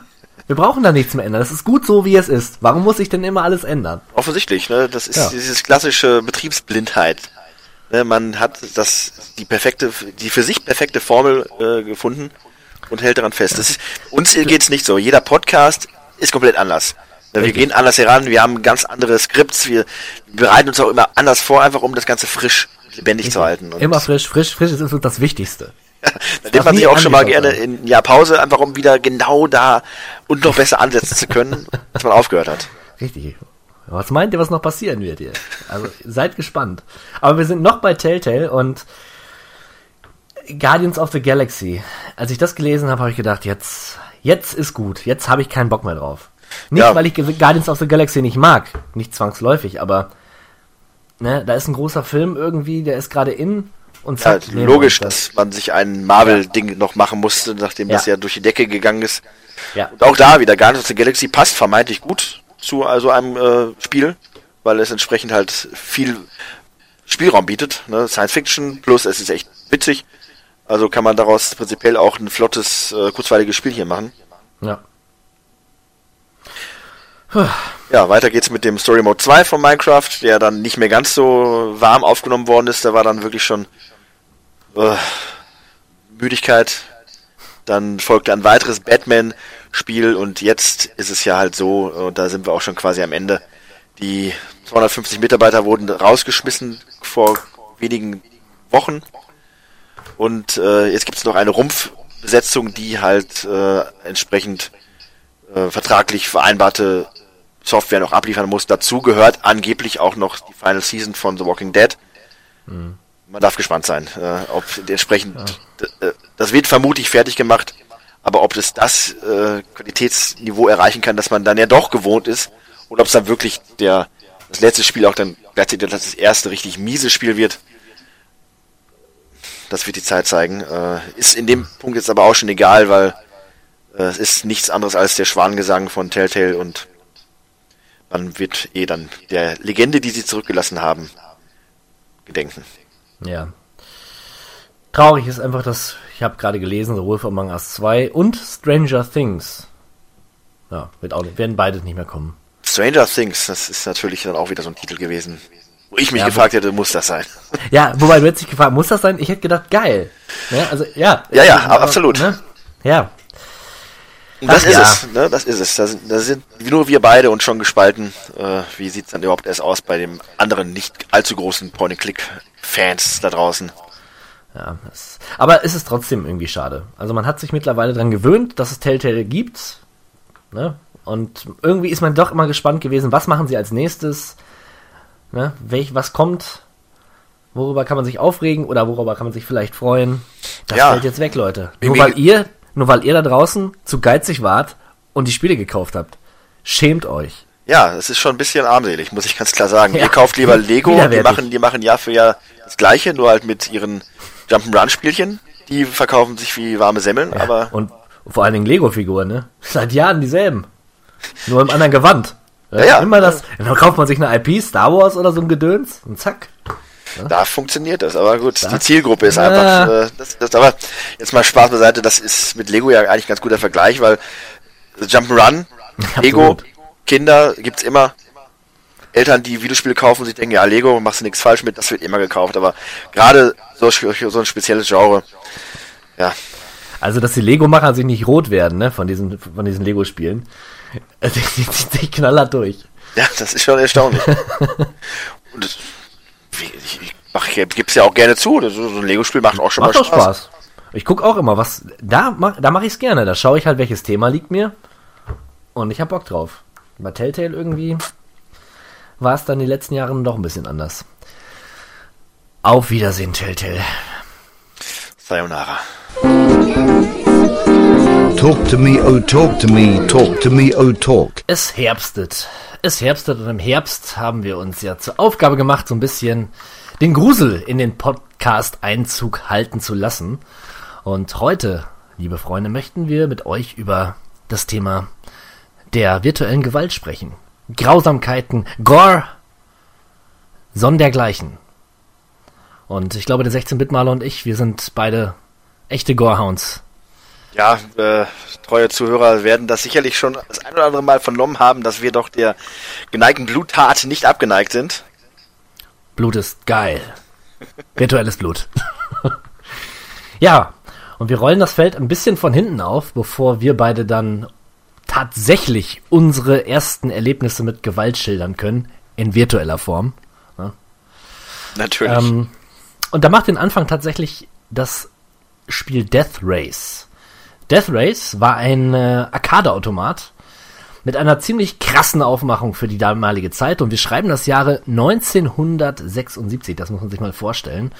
Eltern waren entrüstet, ob der Thematik, zwei Skelette fahren Autos. Ja, und diese Autos waren, waren eher, ein, eher so Strichmännchen-Autos. Und die Aufgabe war, tatsächlich mit diesen Strichmännchen-Autos Strichmännchen zu überfahren. Pervers und brutal. Krank. Ja, richtig. Ja, man muss ja auch irgendwo sagen, ähm, sobald kaum konnte das Videospiel laufen, in gewisser Art und Weise, wurde ja auch schon nach Blut geschrien. Äh, nichts ist irgendwo ja auch faszinierender und äh, als diese Thematik, nicht wahr? Ich meine, sobald man etwas Ja. darstellen kann und etwas äh, ausführen kann, dann möchte man es vielleicht auch kaputt machen und zerstören. Ne? Ob es die Klötzchenburg ist oder sein kleines Playmobil-Diorama, irgendwann fängt man an, die Leute und Klötze gegeneinander kämpfen zu lassen oder umzuwerfen. Und das ist ja da bei Videospielen nicht anders. Ne?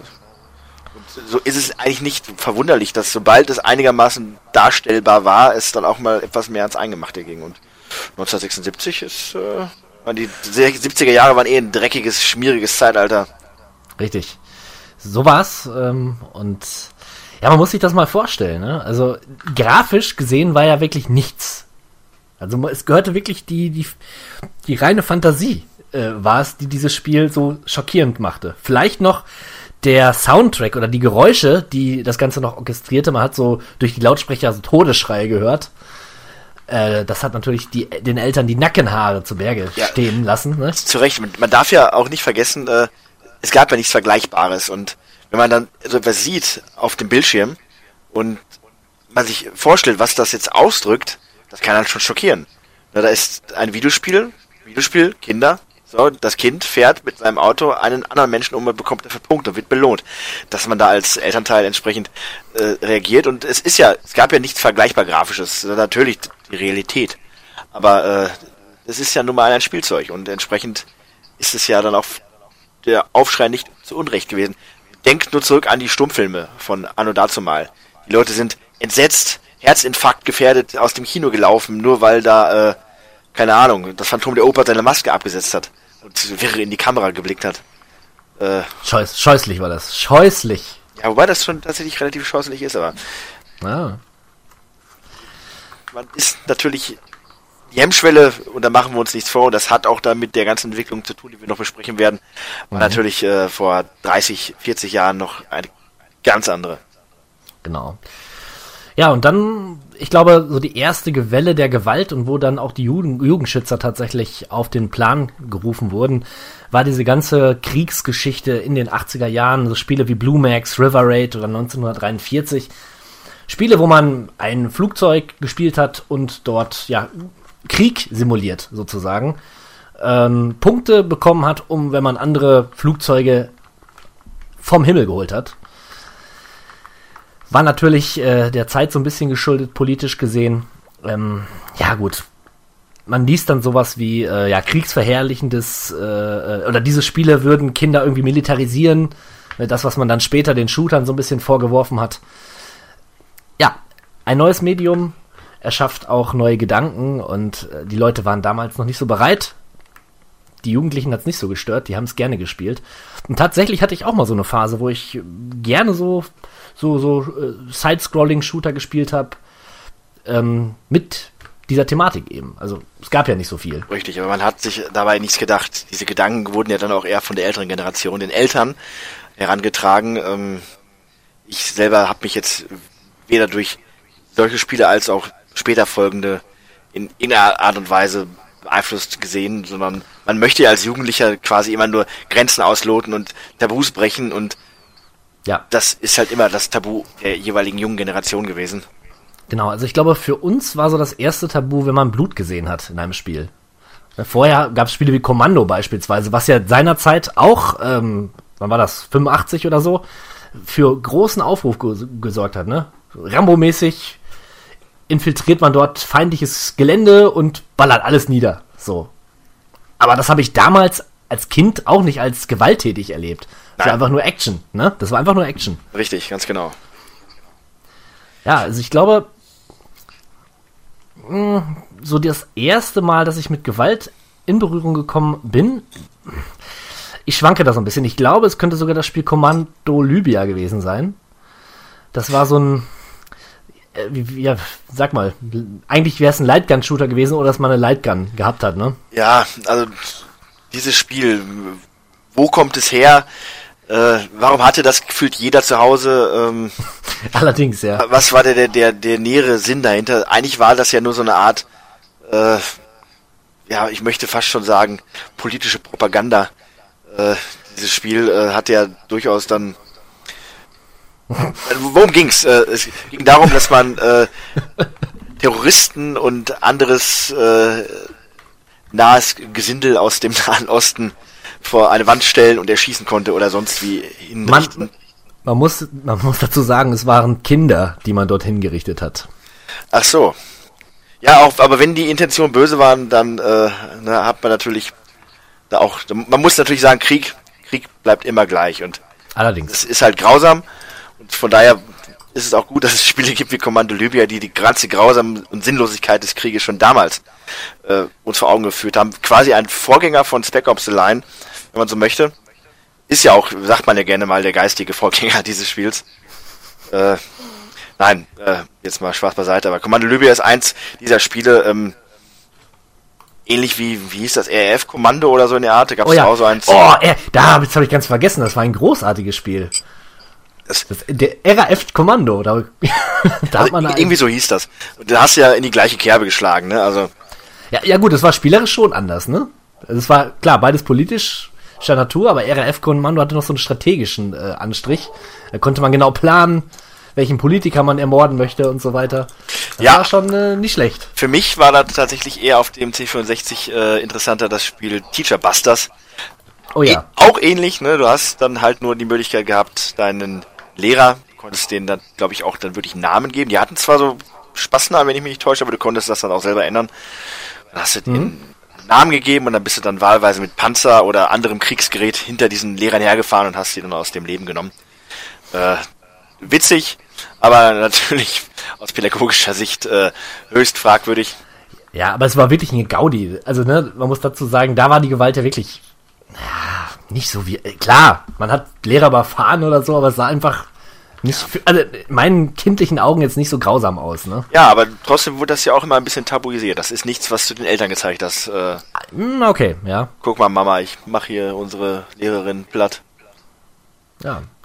Also diese Spiele sind ja alle Mitte der 80er rausgekommen und ähm, ja, so Ende der 80er, also man sind die dann auch in, in den Kinderzimmern meiner Kollegen gelandet, wo ich dann damit spielen konnte. Ich hatte selber nie einen C64, wie du vielleicht weißt, Ja, ja.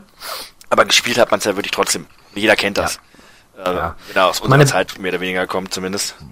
Ja, dann kam auch ein Barbarian und sowas, das hat man natürlich gesehen, ne? Also dieses Spiel mit zwei Barbaren, die sich duellieren und wenn man sich so wunderschön dreht mit dem Schwert und den Gegner den Kopf abtrennt, das war natürlich großartig. Eine Blutfontäne, die sich in den Himmel ergoss. Ja, das klingt jetzt alles völlig grausam, aber So war es ja auch, so war es ja so auch. war, so war es ja auch, ne? Erschreckendes Spiel.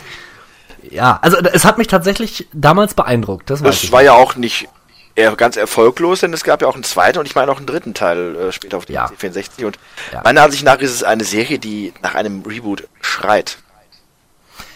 Stimmt. Das erste Mal, dass ich aber wirklich gedacht habe, boah, jetzt spielst du aber was, was du vielleicht nicht spielen solltest, was für Erwachsene ist. Das war äh, Infernal Runner. Oh ja. Auch so ein Spiel aus einer. Aus Frankreich kam das, von diesen perversen Schweinen da drüben, die ja bekannt sind, auch damals schon für ihren abgedrehten Torture-Porn.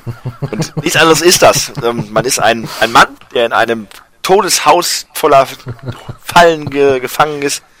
Und äh, man muss da raus und letzten Endes ist es halt ein Geschicklichkeits Jump'n'Run Puzzle-Spiel, mehr oder weniger. Man muss halt den richtigen Weg finden und kann auf dem Weg nach draußen halt von ähm, unzähligen äh, Fallen und Gefahren getötet werden. Ob es jetzt ein Laser, ein Schallwellenstrahl ist, der langsam deinen Kopf anschwellen und dann letzten Endes platzen lässt, oder die üblichen Stacheln, in die man stürzt und aufgespießt wird, oder ein wild gewordener Affe, der niederknüppelt.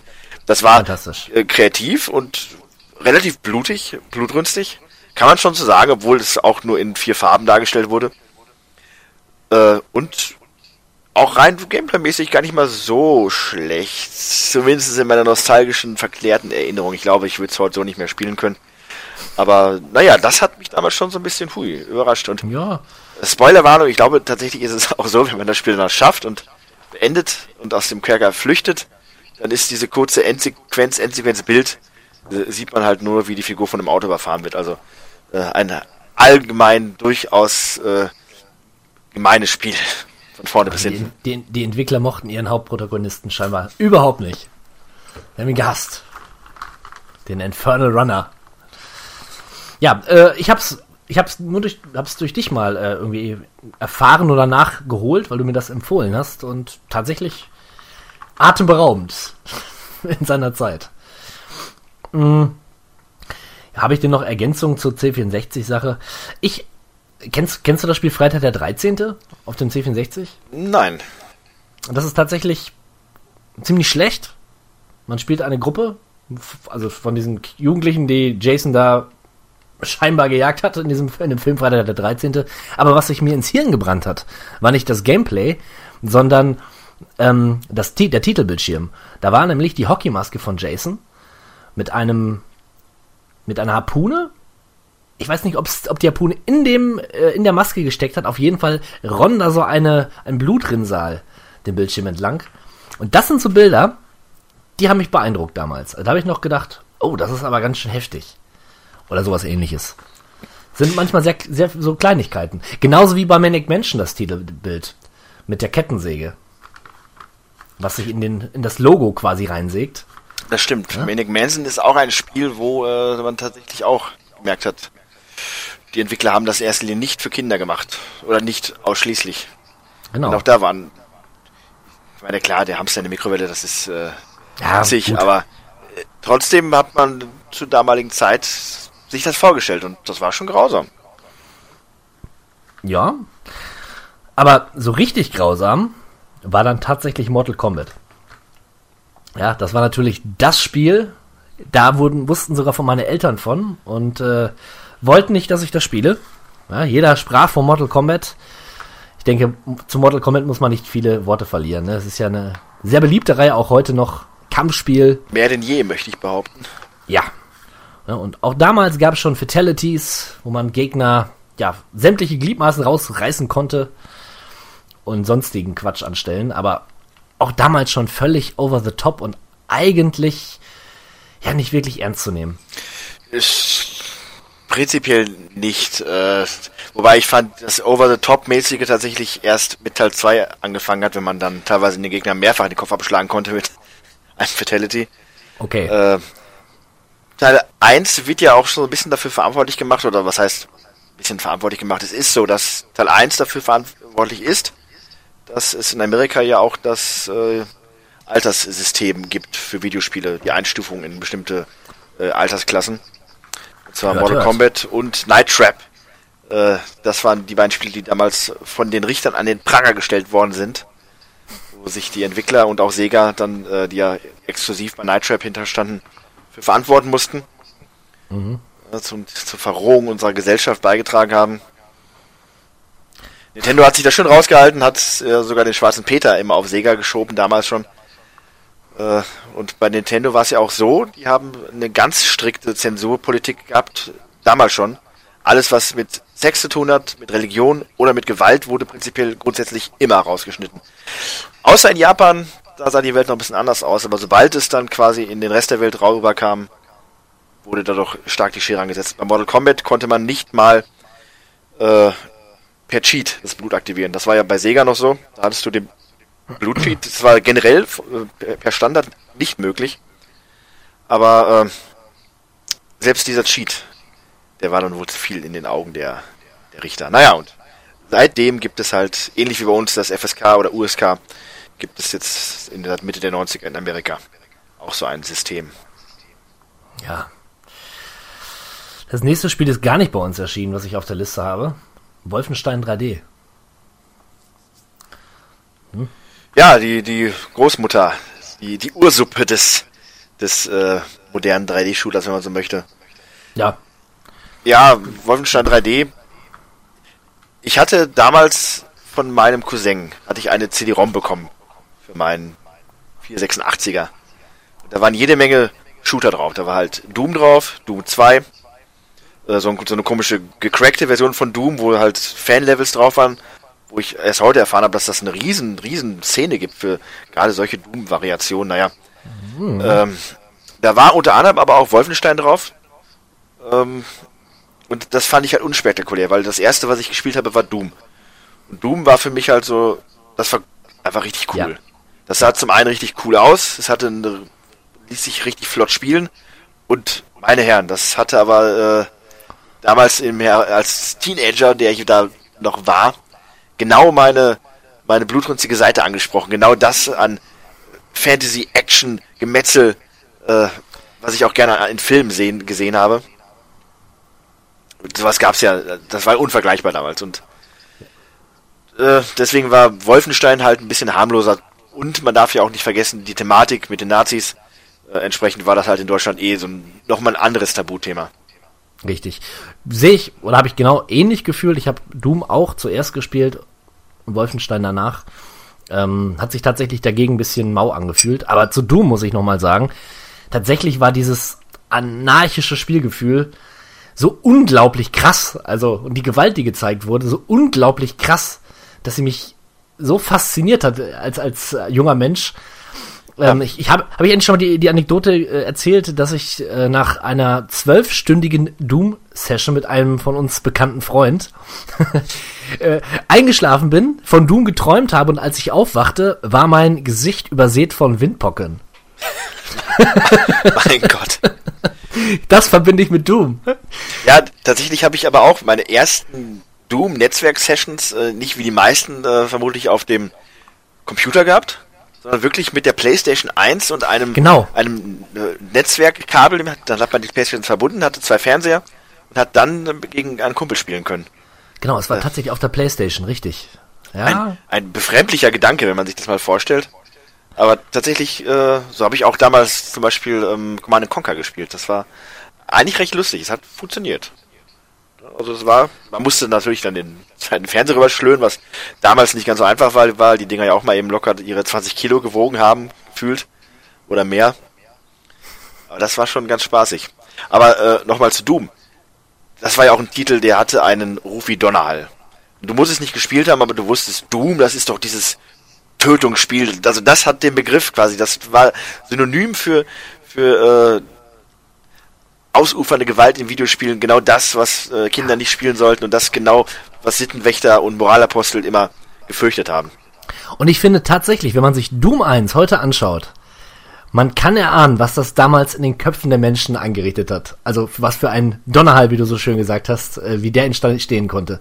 Ich finde ja. es heute noch recht brutal, auf also jeden Fall. Zum da kommt der eins zum anderen. Zum einen ist es halt die diese durchaus krasse Gewalt, äh, die Leute zerplatzen und äh, die Wände sind geschmückt mit äh, gefolterten und zerhackten Leichen. Plus, ja. es spielt ja auch in der Hölle. Entsprechend hast du auch die ganzen infernalischen und satanistischen Symbole hier und dort und also das ist schon, äh, ja, genauso wie man sich das vorstellt eigentlich. Um ja, es hat auch, es hat Skandal vorzurufen. Genau, es hat auch so, so einen gewissen Grusel, den das Spiel mit sich brachte. In manchen Levels hast du zum Beispiel ein Babyschreien gehört. Das war ziemlich unheimlich. Ja, rein vom Soundtechnischen her war das schon auch eine ja. relativ gute Nummer. Der, Sound, Auf der Soundtrack, also wenn man jetzt Doom reviewen würde, dann käme man nicht auch umher festzustellen, dass es einfach ein richtig gutes, gutes Spiel ist. Hat doch nicht der, der Trent Reznor von den Nine Inch Nails sogar den Soundtrack dabei gesteuert, meine ich? Das war bei Quake. Stimmt, das war bei Quake. Ja, Quake, mal kurz so quer eingeworfen, hat mich tatsächlich dann nicht mehr so begeistern können. Nee, war dann aber natürlich rein technisch gesehen äh, ein ganz wichtiger Faktor, weil es dann auch hin zum Ja. richtigen 3D ging, wohingegen es bei Doom ja nur eine 3D-Welt war mit Richtig. rotierenden Sprites, 2D-Sprites. Ja, Gab es dann halt ab Quake und speziell dann auch Quake 2 ähm, eine andere Grafik-Engine. Quake hat sich dann aber auch generell in etwas andere Richtung entwickelt und ist jetzt eigentlich dann auch mehr so ein, so ein, so ein Arena-Shooter geworden. Wobei ich sagen muss, äh, von all diesen Arena-Shootern ist es mein Lieblingsshooter, zumindest der einzige, den ich regelmäßig spielen würde und auch spiele, tatsächlich. er, er, 3. ist, er, ist, er ist schnell, er ist sehr schnell. Er ist sehr schnell, aber ich bin auch schnell, darum passt das. Oh sehr, yeah. Sehr gut zu mir. Aber um noch mal auf einen Titel von dieser CD, die ich vorhin angesprochen habe, zurückzukommen. Rise of Triad. Das ist äh, von, ich meine, das ist auch von 3D Realms, die später einen weiteren Titel gemacht haben, den wir vermutlich gleich nochmal kurz erwähnen werden. Das ist auch ein Shooter, wo man eine Art Agenten-Spezialkommando spielt mit mehreren Figuren, die man wählen kann. Äh, man spielt gegen, ich glaube, es sind Nazis. Ja, Ähm, sieht so aus. Und das Ganze hat halt auch so eine, also mehr noch 3D, als es Doom damals der Fall war. Und die ganze Welt sah halt interessanter aus, die Waffen waren kreativer, das Ganze ging etwas in eine, ja, ich sag mal, einfach bewusst überdrehtere Richtung. Äh, allein vom Waffenarsenal her, man hatte auch dann gewisse, gewisse Zauber, die man verwenden konnte und das war sehr kreativ. Fand aber die Welten waren mir zu abstrakt und auch die äh, Jump'n'Run-Einlagen zwischendurch, das hat auf mich so ein bisschen unnatürlich gewirkt. Einfach, es wirkte wie, wie ein wie eine Spielwiese für Programmierer, äh, die zufälligerweise aber auch noch sehr, sehr brutal war. Da flogen die Augäpfel und Arme und Beine durch die Gegend. Äh, Das war schon krass, aber rein als Spiel hat mich das jetzt nicht großartig gefesselt. Ist interessant, ich äh, habe davon irgendwie nie was mitbekommen. Das ist jetzt mal eine Bildungslücke. Es gibt davon ein Remake irgendwie. Ja, das stimmt, aber ich glaube, das ist auch so eine Art Fan-Remake gewesen, kein Okay. richtig offizielles. Aha. Das sieht, das sieht interessant aus. Cool. Wieder was gelernt. Ich hoffe, ihr auch. Ich meine, Spiele wie Hexen beispielsweise, das, das kannte ja jeder, ne? Ja, das habe ich War ja- tatsächlich damals auf dem Amiga meines Onkels gespielt und war überrascht, dass es äh, sowas gibt wie ähm, Hexen, also quasi ein Doom in einem Fan Fantasy-Setting, genau. genau, im Fantasy-Gewand. Hat mich aber nicht so abgeholt. War so ein bisschen mau, tatsächlich. Also gegen Doom hat es aber auch jedes Spiel mit ähnlicher Engine sehr schwierig. Sehr schwer, muss man dazu sagen, ne? Also, Absolut. war schon ein Meilenstein. Duke Nukem allerdings, den Genau. fand ich sehr cool. Ne? Darauf wollte ich gerade hinaus. Also Richtig. das, das hat ähm, den Shooter nochmal auf ein anderes Niveau gehoben, wohingegen es bei Doom ja quasi sehr linear einfach zu sich ging. Äh, typ läuft los und macht die Monster platt, um dann einfach. Warum eigentlich? Um ja, weil er da ist und Ja, ja, ja, du bist, überleg doch mal, du kommst in die Hölle, ja, bist bewaffnet und Dämonen stellen sich dir in den Weg. Und du willst da raus. Was machst du? Du tötest alle Dämonen, um herauszukommen. Ja, also so gesehen hast Ja. du natürlich absolut recht. Aber äh, bei, bei Duke Nukem war das einfach, ähm, das Setting war nicht viel kreativer als bei Doom. Außerirdische fallen auf die Erde ein und der, der Duke lässt sich das nicht gefallen. Aber Figuren, Spielwelt und auch vor allem der Charakter des, des, des Duke haben ja dann wirklich viel mehr Tiefe erhalten. Wo man hingegen bei Doom einfach der Doom-Guy war, war es halt bei Duke Nukem der Duke Nukem, der mit seinen Natürlich. flotten Sprüchen zwischendurch äh, typischer 80er, 90er Action-Held-Manier da durch die Gegend stapfte. Wunderschön. Ja, und da wirkte halt die Gewalt, die äh, natürlich auch im höchsten Maße äh, übertrieben war, aber irgendwo auch, ja, absolut passend und comichaft und übertrieben und trotzdem hat es natürlich äh, dann am Ende dazu gelangt, auf dem Index zu landen, auch wenn man gegen Schweine, Aliens und Reptilienmonster kämpft. Ja, man muss beim, du beim, ähm, beim Duke natürlich noch dazu sagen, es hat halt auch diese sexuelle Kontonation, ne? Also an jeder Ecke gefühlt standen irgendwelche barbusigen Frauen die- oder Frauen, die sich entblößten, um ihre Brüste zu zeigen. Äh, das war natürlich nochmal ganz besonders aufregend. Für die Jugendschützer. Ja, richtig. Äh, ich meine, es war alles natürlich äh, FSK 12. Die Damen hatten äh, entsprechende Pasties noch auf ihren äh, Brüsten. Nichts lief da mit kompletter gut. Nacktheit. Aber Schau mal an, wie die, wie die Fanta Schau mal an, wie die Fantasie äh, da eine, ja, andere Bilder erzeugt. Ich habe, ich habe das nicht mehr so in Erinnerung. Ich habe die Brüste gesehen, wie sie dann wahrscheinlich gewesen sind unter diesem Geschmier, was die Entwickler da drauf geflunscht haben. ja, ich sag mal, in der Fantasie ist ja auch generell erstmal alles möglich. ja.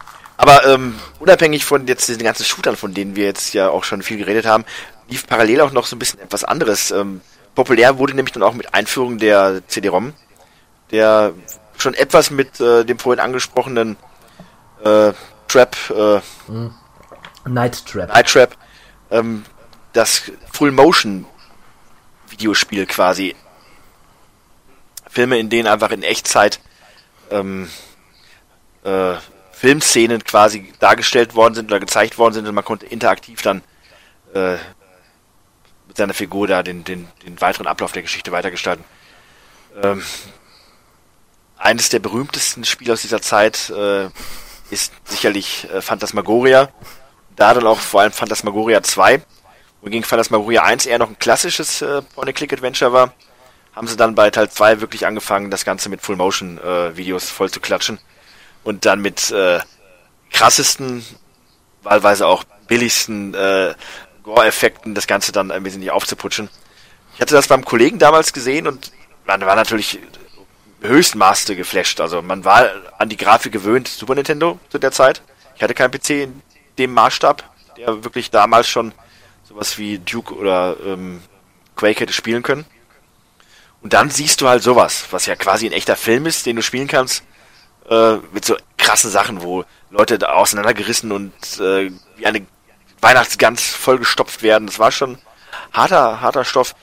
Selber nie wirklich gespielt, aber Phantasmagoria war ein Titel, der durchaus ähnlich hinter vorgehaltener Hand und unter der Ladentheke äh, nur gehandelt worden ist. Ja, schade eigentlich, dass ich das damals äh, auch verpasst habe. Das hätte ich gerne in der Zeit gespielt. Das wäre sicherlich sehr unterhaltsam gewesen. Dafür habe ich dann aber die Die Hard Trilogy mitgenommen, was damals unfassbar, unfassbar krass war und dann auch bei uns auf dem Index gelandet ist. Das Ganze hat ja die drei Filme behandelt. Das erste Spiel war so ein Third-Person-Shooter, sag ich mal. Bruce Willis äh, stürmt das Hochhaus und knallt wirklich jeden Gegner weg. Tonnenweise Blut, billigste Effekte. Das ging noch. Der zweite Teil allerdings spielt ja am Flughafen zur Weihnachtszeit und das war ein Spiel, was man mit der Lightgun spielen konnte. Und das war krass. Also da konntest du wirklich äh, auch Zivilisten erschießen, wenn du nicht gut gezielt hast. Also ich habe das als sehr, sehr ähm, roh in Erinnerung. Und auch da die Bluteffekte viel zu übertrieben. Schockierend. Ja, am schockierendsten fand ich ja tatsächlich den, den dritten Teil. Richtig. Äh, wenn man dann nämlich dann der Thematik entsprechend des dritten Films mit einem Taxi durch New York City fährt und da auch Leute äh, erwischen kann, die unbehelligt über die Straße laufen und, Und äh, das an der Windschutzscheibe kleben dann irgendwelche Gliedmaße oder was weiß ich und man, der Scheibenwischer wischt das einmal so drüber weg, so. Platsch. ja, äh, hast, du, hattest du erwähnt, dass das Spiel auf dem Index gelandet ist oder ist diese Erwähnung nicht notwendig gewesen, denn genauso war es ja dann letzten Endes auch. Gen genau. Äh, aber wo du jetzt gerade auf die The Hard Trilogy zu sprechen kommst, generell möchte ich anmerken, äh, die Zeit des, des, des Kindergartens, die hat mit der PlayStation 1 eindeutig dann das Ende gehabt. Die PlayStation 1 äh, hat dann wirklich keine Gefangenen mehr gemacht. Da fing es dann wirklich an, dass Horrorspiele und Gewaltspiele und äh, generell härtere Themen einfach dann auch gang und gäbe wurden und natürlich zu Anfangs immer noch äh, mit größtem Widerstand, äh, langsam aber sicher dann doch auch sich mehr äh, ja, etabliert haben, auch vor den Jugendschützern. Richtig. Und man, mu man muss dazu sagen, es war auch die Zeit, wo unfassbar viel geschnitten wurde. Also äh, Ja. jedes Spiel, wo Blut drin vorkam, das Blut wurde entweder entfernt oder durch graue Masse ersetzt. Nichts ging mehr. Das beste Beispiel ist ja, äh, um jetzt mal kurz auch wieder vorwegzugreifen, Resident Evil war für mich damals ja das Horrorerlebnis schlechthin. Du, Äh, das war wirklich das gespielte Zombie-Horrorfilm. ja. Ich kannte damals ja wirklich zuerst nur die, die Geschichten, die du mir darüber erzählt hast, die haben bei mir schon wirklich lebhafte Fantasie ausgelöst. Und ich so, wow, was für ein Spiel, das, das musste unbedingt haben. Und die Anekdote habe ich ja schon mehrfach erzählt, wie ich es mir dann geholt und ohne Memory Card spielen musste, aber dann kam ja Teil 2 später. Noch ein großartigeres Spiel meiner Ansicht nach und mm, ja, ich sag immer noch der beste aller Resident Evil Teile. Der kam dann aber auch nach Deutschland und äh, da haben sich dann die, die, die vom Schnittverein was ganz Fantastisches ausgedacht. Zum einen die eben schon von dir erwähnte graue Masse anstelle von Blut, was dann ein bisschen aussah wie Schweiß. Und zum anderen, wenn die Zombies dann tot waren, dann sind sie auf den Boden gefallen, na ja, aber nicht liegen geblieben. Stattdessen haben sie dann geblinkt nach einer Zeit und sind verschwunden. Unfassbar. Unfassbar, wie, wie man ein Spiel kaputt machen kann, tatsächlich. Ja, also äh, ich weiß nicht, ob auch dann die, die Sequenzen geschnitten wurden. Ich hatte damals das Glück, dass ich das noch in der normalen Version, äh, in der normalen deutschen Version noch hatte. Es war, glaube ich, ein paar Wochen lang so erhältlich. Aber äh, ich wäre en- entsetzt gewesen, wenn das, ähm, ich hätte das so spielen müssen. Wobei, vielleicht vertue ich mich auch gerade und das war nur in Teil 3 so und nicht in Teil 2, aber in Teil 3 oder Teil 2 war es definitiv so mit dem mit der grauen Masse und diesen blinke Zombies, die verschwinden.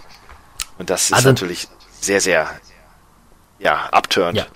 Ja, in Teil 2 auf jeden Fall die graue Masse war dabei. Ob sie jetzt verschwunden sind in Teil 2, weiß ich nicht, aber stimmt. Gut, dass wir eine amerikanische Playstation hatten.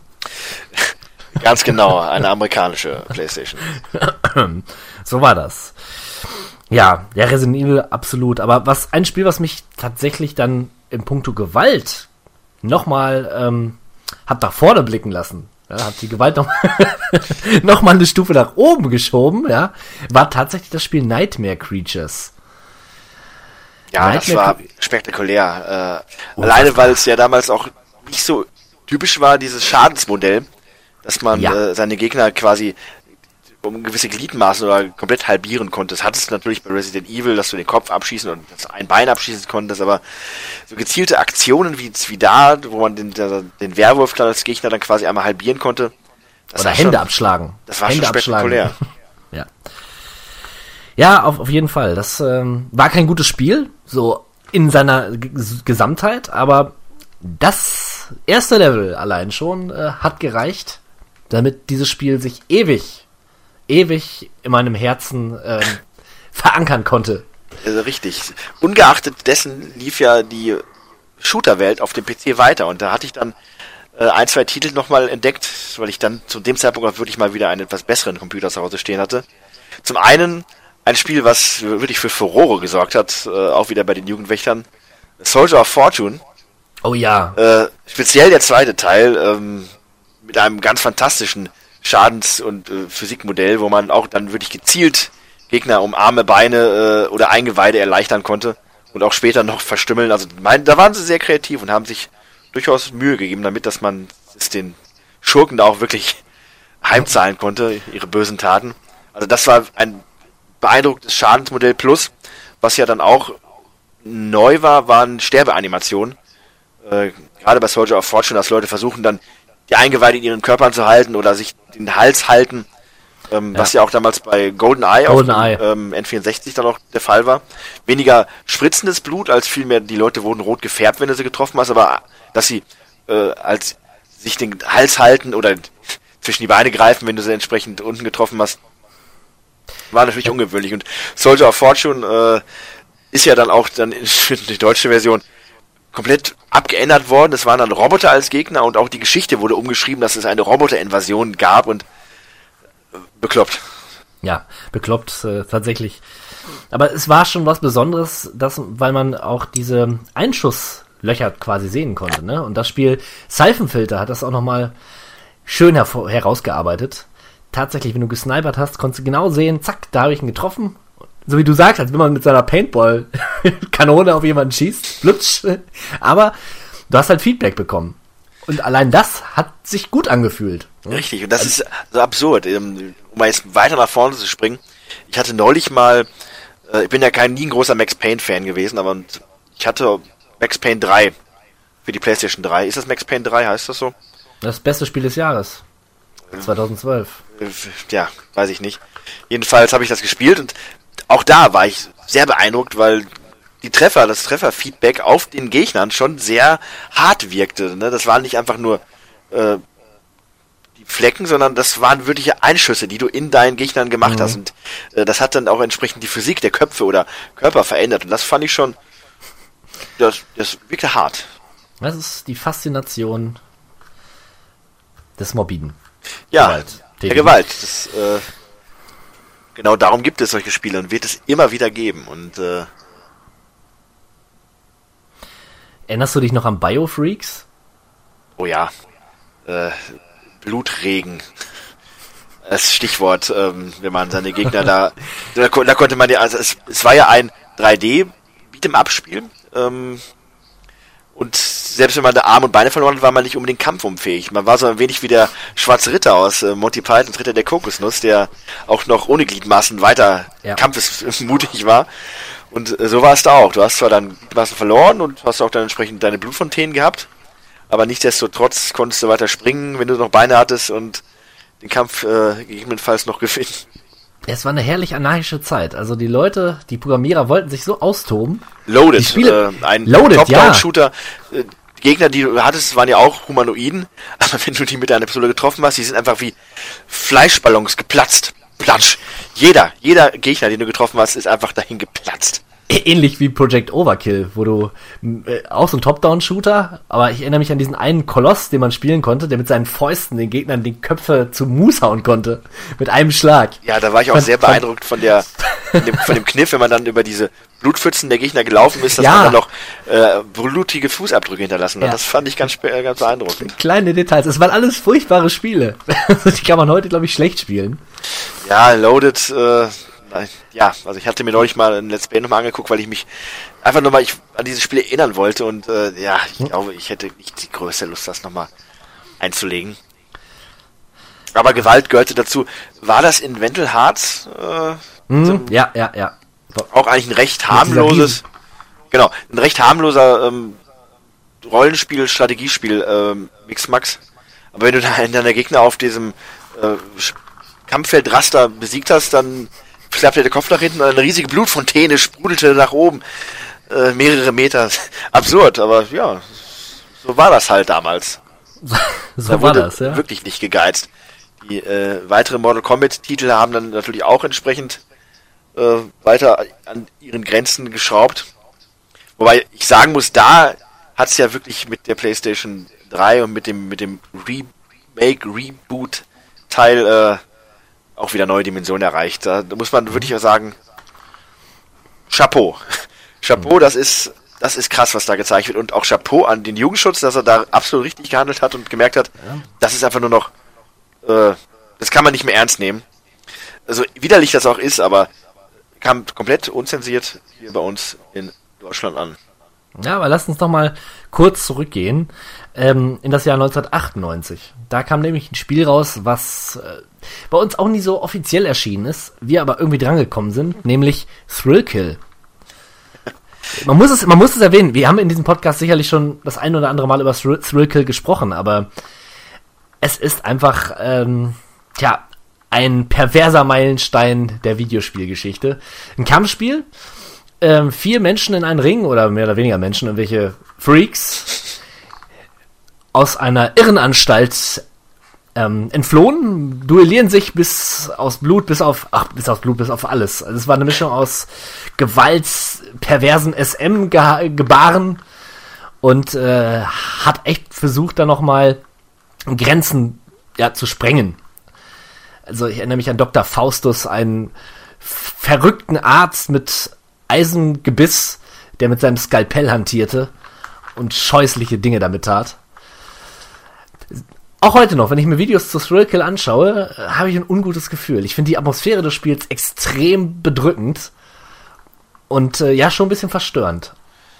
Ja, das, so ging es ja auch EA, denn das Spiel ist ja tatsächlich nie offiziell erschienen. Das ist ja äh, schon recht interessant, weil eigentlich, eigentlich hat es eine recht coole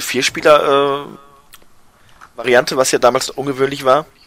Ja. Und generell muss man auch sagen, dass das Setting war ungewöhnlich. Ich glaube, es wär, wäre kein Mega-Hit geworden, aber äh, es wäre ein Spiel, an das man sich erinnert hätte.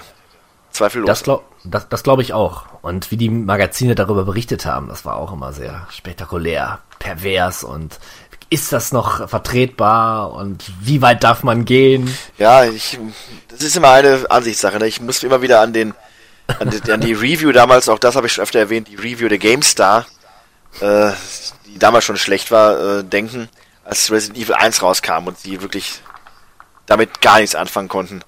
Ne? Also es gibt halt äh, für alles seine Zeit und auch sein Alles- Publikum. Richtig. Ja, Hitman. Mal so in den Raum geworfen. Grausam, Grausam. ja. Ja. Eine grausame Auftragsmörder-Simulation, wenn man so möchte. Tatsächlich, also da habe ich mich immer gewundert, dass das dann doch so relativ durchgewunken wurde. Also ich wüsste jetzt nicht, ob das Hitman nicht bei uns erschienen ist. Ja, ich glaube aber tatsächlich, dass äh, einige Teile davon auch indiziert waren. Ja, vielleicht zu Recht. Ich möchte mich da jetzt nicht drauf festlegen, aber ich meine schon. Ja, jetzt also spätere, ne? spätere Hitman-Teile haben ja dann so ein bisschen mehr, ich weiß nicht, ob es früher schon so war, aber die wirken eher so wie so ein Quentin Tarantino-Film. Auch da ist es halt äh, eher ja unrealistisch vom vom nicht vom Gewaltgrad her, aber einfach die, die Umgebung, das Setting äh, wirkt nicht so, dass man sich da sich das wirklich vorstellen könnte, dass das äh, dass der Jugendliche das auf ihre wahre Umgebung quasi reflektieren. Aber die ersten Titel waren ja rau, hart und düster.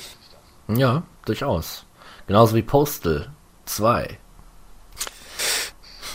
Ein Spiel, was ich übrigens auch wie Postal 1 gerne mal spielen würde, weil es einfach entsprechend, das ist, das ist Anarchie. Wirkliche, Das, ja, gegen jede Konvention. Machen wir ein Spiel, benutzen eine Katze als Schalldämpfer für unsere äh, 9mm Pistole, ja. äh, können da den, den, den, die Mitarbeiterin im Supermarkt anpinkeln. Also, ja ganz No gezielt. Genau, ganz gezielt gegen den guten Geschmack gearbeitet. ja, Aber das geht und man kann es da machen. Es gibt aber auch andere Titel, wie wir schon erwähnt haben, wie ein Hatred zum Beispiel, neuerer äh, Natur. ja. bei denen diese gewollte Provokation einfach nicht so rüberkam. Gut, dass du es erwähnst. Äh, in der Zeit von Postal kam auch ein ähnliches Spiel raus, was sehr provokant war und meiner Meinung nach zu weit ging. Ja, ich sage immer wieder, dieses Spiel geht mir zu weit persönlich. Ich rede hier von EA's Manhunt.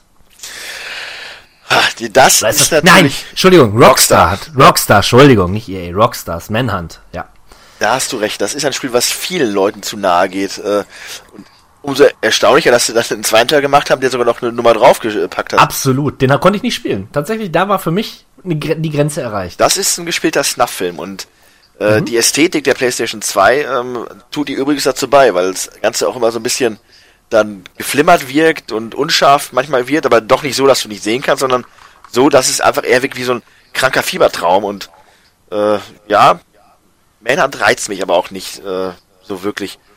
Es gibt Spiele, die da, da möchte ich aufgrund des blutigen Spektakels einfach spielen, wie Mortal Kombat. Äh, da finde ich es einfach kreativ und faszinierend. Aber Manhunt ist wirklich so eine Sache, die ja, sie ein Spiel, was sich meiner Ansicht nach auch relativ ernst nimmt. Absolut. Da ist es halt immer so eine Sache, ist bei Filmen ja ähnlich. Ne? Das kann das größte Blutfontänen-Spektakel sein und das ist, ist in Ordnung. Es kann ein Film sein, wie zum Beispiel aber auch äh, Serbien-Film, der sich einfach brutal ernst nimmt. Äh, vielleicht ist es nicht so gedacht, aber er kommt halt so rüber und da kann ich verstehen, dass da auch Leute entsprechend von abgestoßen sind. Ja. Genau wie bei Also, Manhunt. ja, du hast vollkommen recht. Also es ist halt wirklich, es nimmt sich zu ernst und gerade der zweite Teil, da ist wenig. Ich meine, beim ersten Teil hast du so ein bisschen Ironie noch dabei und Leute, die, also Befürworter des Spiels sagen ja auch, ja, es ist eine gesellschaftliche äh, Kritik, die da geübt wird, aber ich, für mich fühlt es sich einfach nur schlecht an. Also, es geht ja wirklich nur darum, möglichst grausam zu morden. Also, wer Interesse hat, es gibt YouTube-Videos. Zu diesem Spiel. Also man muss es nicht spielen. Man kann man kann so ein bisschen der der ähm, ja der Bildung wegen sich mal kurz angucken und sich seinen eigenen ja Thrill geben, aber dann sollte es auch schon reichen. Meiner Thrill Meinung nach. am Kill. Thrill am Kill. Ja, auf meiner Liste habe ich noch Condemned, Criminal Origins. Ein Spiel, wo man Obdachlose, ein Shooter, wo man Obdachlose brutal ermorden muss. Ja. Soll tatsächlich sehr gut sein. Ich habe auch irgendwann mal reingespielt, weil es wohl eine interessante Thriller-Geschichte hat und auch die Spielmechanik als solches soll nicht schlecht sein. Ist aber, oh, spielt sich sehr altbacken aus heutiger Sicht. Damals, äh, glaube ich, ziemlich heavy. Ja, ich möchte zwei Sachen ähm, anmerken jetzt aus der PlayStation 3-Ära nochmal, Ja, die mich in gewisser Art und Weise auch gewundert und geprägt haben. Gewundert hat mich damals Fallout 3. du, du, du greifst schon sehr weit vor. Ja, ich weiß. Ich bin in meiner chronologischen Chronistenpflicht jetzt nicht mehr ganz so verpflichtet. Na gut. Äh, das möchte ich nur mal kurz erwähnen. Und das, was ich danach habe, da wirst du noch mehr aufstöhnen, weil du sicherlich auch ganz viel dazu sagen möchtest. Aber ich, ich, ich schieße es einfach erstmal hier aus der Hüfte raus. Fallout 3 ist halt ein Titel, ähm, der sich ganz stark an seine Vorlage hält. Äh, Teil 1 und Teil 2 waren ja isometrische, äh, klassische Rollenspiele, aber auch sehr brutal. Nur das ist halt aufgrund der Grafik äh, nicht so wirklich aufgefallen, wobei die auch hier für den deutschen Vertrieb zensiert worden sind. Dadurch konnte man damals auch Kinder sprengen, das haben sie dann ganz rausgenommen später. Jedenfalls Fallout 3 ist ja dann, hat er den, den Sprung auch in die dritte Dimension logischerweise gemacht, nach der klassischen äh, Elder Scrolls Formel von Bethesda. Und entsprechend hat sich aber auch den äh, Brutalitätsgrad äh, des, der Ursprungsvorlage beibehalten. Nur, das haben wir Deutschen gar nicht erlebt, denn ich hatte mir das geholt und fand es cool und äh, fand dann den Ragdoll-Effekt, wenn du die menschlichen Gegner umgenietet hast, schon nicht übel. Aber dann habe ich mal gesehen, dass es eigentlich ganz anders aussieht, dass man da auch wirklich gezielt die Leute um ihre Gliedmaßen erleichtern konnte. Und äh, eine Quest ist mir besonders in Erinnerung geblieben. Äh, es gibt da einen Turm in dem Spiel, wo äh, so Snobs wohnen. Normale Menschen, die sich da einen Sicherheitsdienst gemietet haben, der sie beschützt vor der vor dem Wasteland quasi, dass sie da ihr versnobtes äh, Leben weiterleben können. Äh, Soweit so gut. Und es gibt eine Truppe von Ghoulen, die möchten da gerne rein. Weil Ghule sind ja quasi auch Menschen, nur halt ein bisschen verzombifiziert. Ja, aber die, die, die Snobs sagen, nee, wir wollen euch nicht drin haben, ne? Ihr werdet irgendwann zu Zombies und bringt uns alle um. Seid, außerdem stinkt ihr. Äh, kein Bock. So, und du als Spieler hast dann f- vordertypisch mehrere Möglichkeiten, ne? Entweder niedest du die Ghule um, oder niedest alle Menschen um, oder gehst diplomatisch vor. Und im, bei den diplomatischen Lösungen sieht es dann so aus, dass du die Leute davon überzeugst im Turm, dass Ghule ganz okay sind und sie dann doch rein dürfen. Ne, Und dann, dann kommen sie halt rein und äh, so, dann bist du das erste Mal da zu Besuch und stellst fest, aha, die Ghule wohnen jetzt da, die Menschen auch. Dann gehst du in die oberste Etage, wo der Besitzer des Turms normalerweise äh, ist und der ist nicht mehr da. Du siehst auf dem Boden aber so Blutlachen. Äh, und du siehst diesen Oberghoul und hm, ja, fra- sprichst mit ihm und sagst, ja, was ist denn passiert hier? Ja, ja, ich war wütend und hier und da. Und denkst dir, "Ha, hat er den jetzt umgebracht oder so? Hm. Ja gut, weiß aber nicht. Ne, wenn du ein paar Tage später wieder hingehst, sind plötzlich alle Menschen verschwunden und nur noch Ghule da. Ne, und auch da wieder, du redest mit den Leuten und also mit den Ghoulen und keiner sagt dir, was wirklich ist. Und dann gehst du in so eine, die lassen so Andeutungen fallen nach dem Motto, ja, geh bloß nicht in den Keller, da stinkt's jetzt ganz grausam, der hat aufgeräumt. So, dann gehst du in den Keller, auch da ist Blutlachen auf dem Boden, aber du weißt nicht, was los ist. Und ja, äh, später habe ich erfahren, du weißt nicht, was los ist, weil sie nämlich die ganzen Leichen rausgeschnitten haben. Du siehst eigentlich die Leiche des Besitzers von dem Turm in der Badewanne liegen tot und der Keller ist voller Körperteile und zerhackter äh, Torsos von den von den ursprünglichen Anwohnern, aber die haben sie komplett raus entfernt und du, du weißt einfach nicht, was los ist. Oder auch wenn du dich, wenn du falsch handelst in einer Vault und einem äh, Vault-Bewohner mit äh, falscher medizinischer Unterstützung hilfst, dann sägst du ihm eigentlich die Beine ab. Und er liegt dann da halt mit Beinstummeln nur und ähm, im Spiel selber hat er, ist er komplett, aber jammert darüber, dass er nicht mehr laufen kann. Und du wunderst dich, was hat der denn? Ja, ist so alles, alles in Ordnung. Äh, lächerlich. Dann hätte man es ganz draußen machen sollen oder äh, das Spiel sogar nicht rausbringen. Aber wenn das, das, wenn es so einschreitet, so eingreift in die Spielmechanik und du einfach verwirrt bist und nicht mehr weißt, was los ist, Dann, äh, naja, bei Fallout New Vegas war es dann später egal, das kam dann in komplett ungeschnittener Version hier raus, Gott sei Dank. Und Ja. seitdem eher ist es offensichtlich kein Problem mehr. Ja, Fallout 3 war einfach ein bisschen zu früh. Hätten sie es ein bisschen später rausgebracht, nämlich ein bisschen länger gewartet und die, ja, die Leuchtturmwirkung für ungeschnittenes Material von Dead Space mitgenommen. Es Genau vielleicht. das war der Titel, Ne? wo ich gerade sagte, dass du da bestimmt auch was drüber sagen möchtest. Genau. Exakt so sieht's nämlich aus. Richtig, ne? Es war ja so, dass Dead Space tatsächlich bei uns in seiner Gänze zu haben war, was erstaunlich war, weil Dead Space ein wahnsinnig brutales Spiel ist.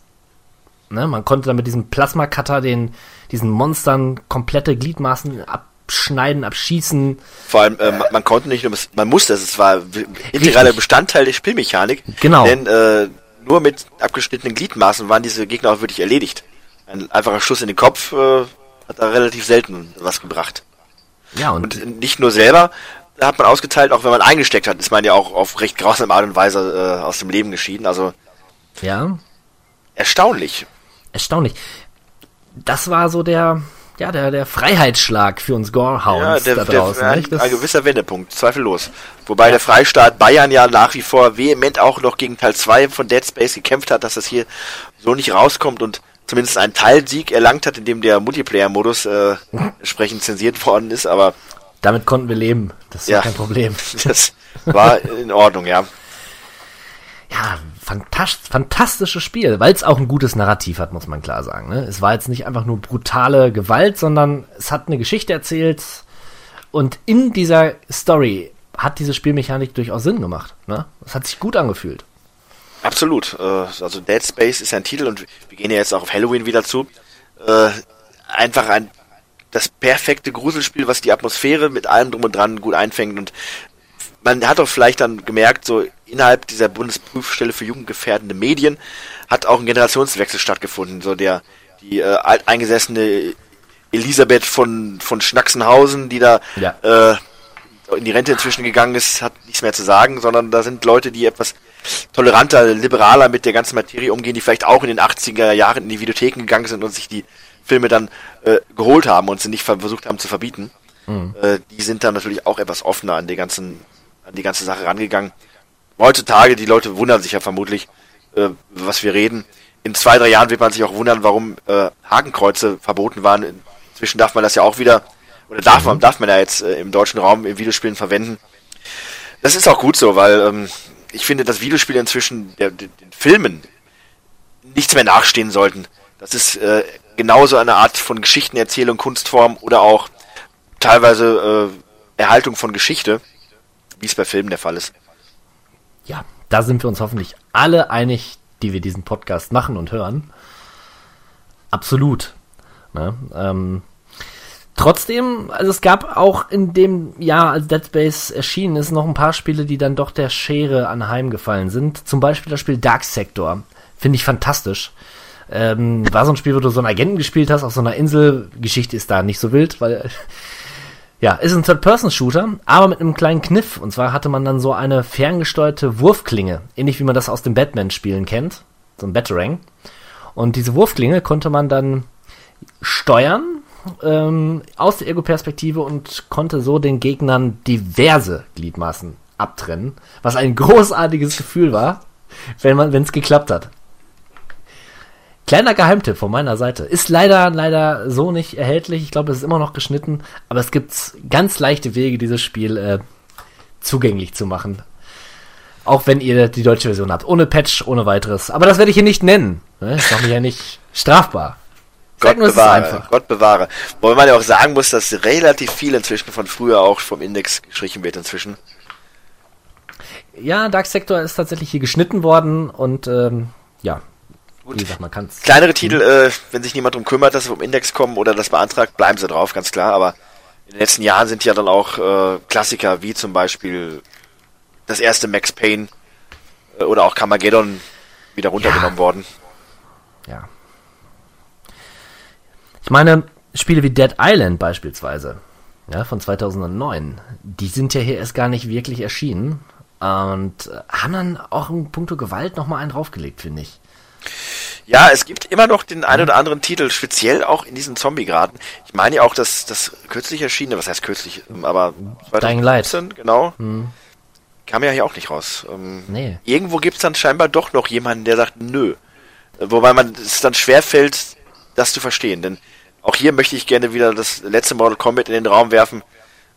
Also, Ja, ich sehe nicht, was in einer in einem Zombie-Setting ähnlich äh, realistischer sein soll als bei dem, was bei Mortal Kombat stattfindet.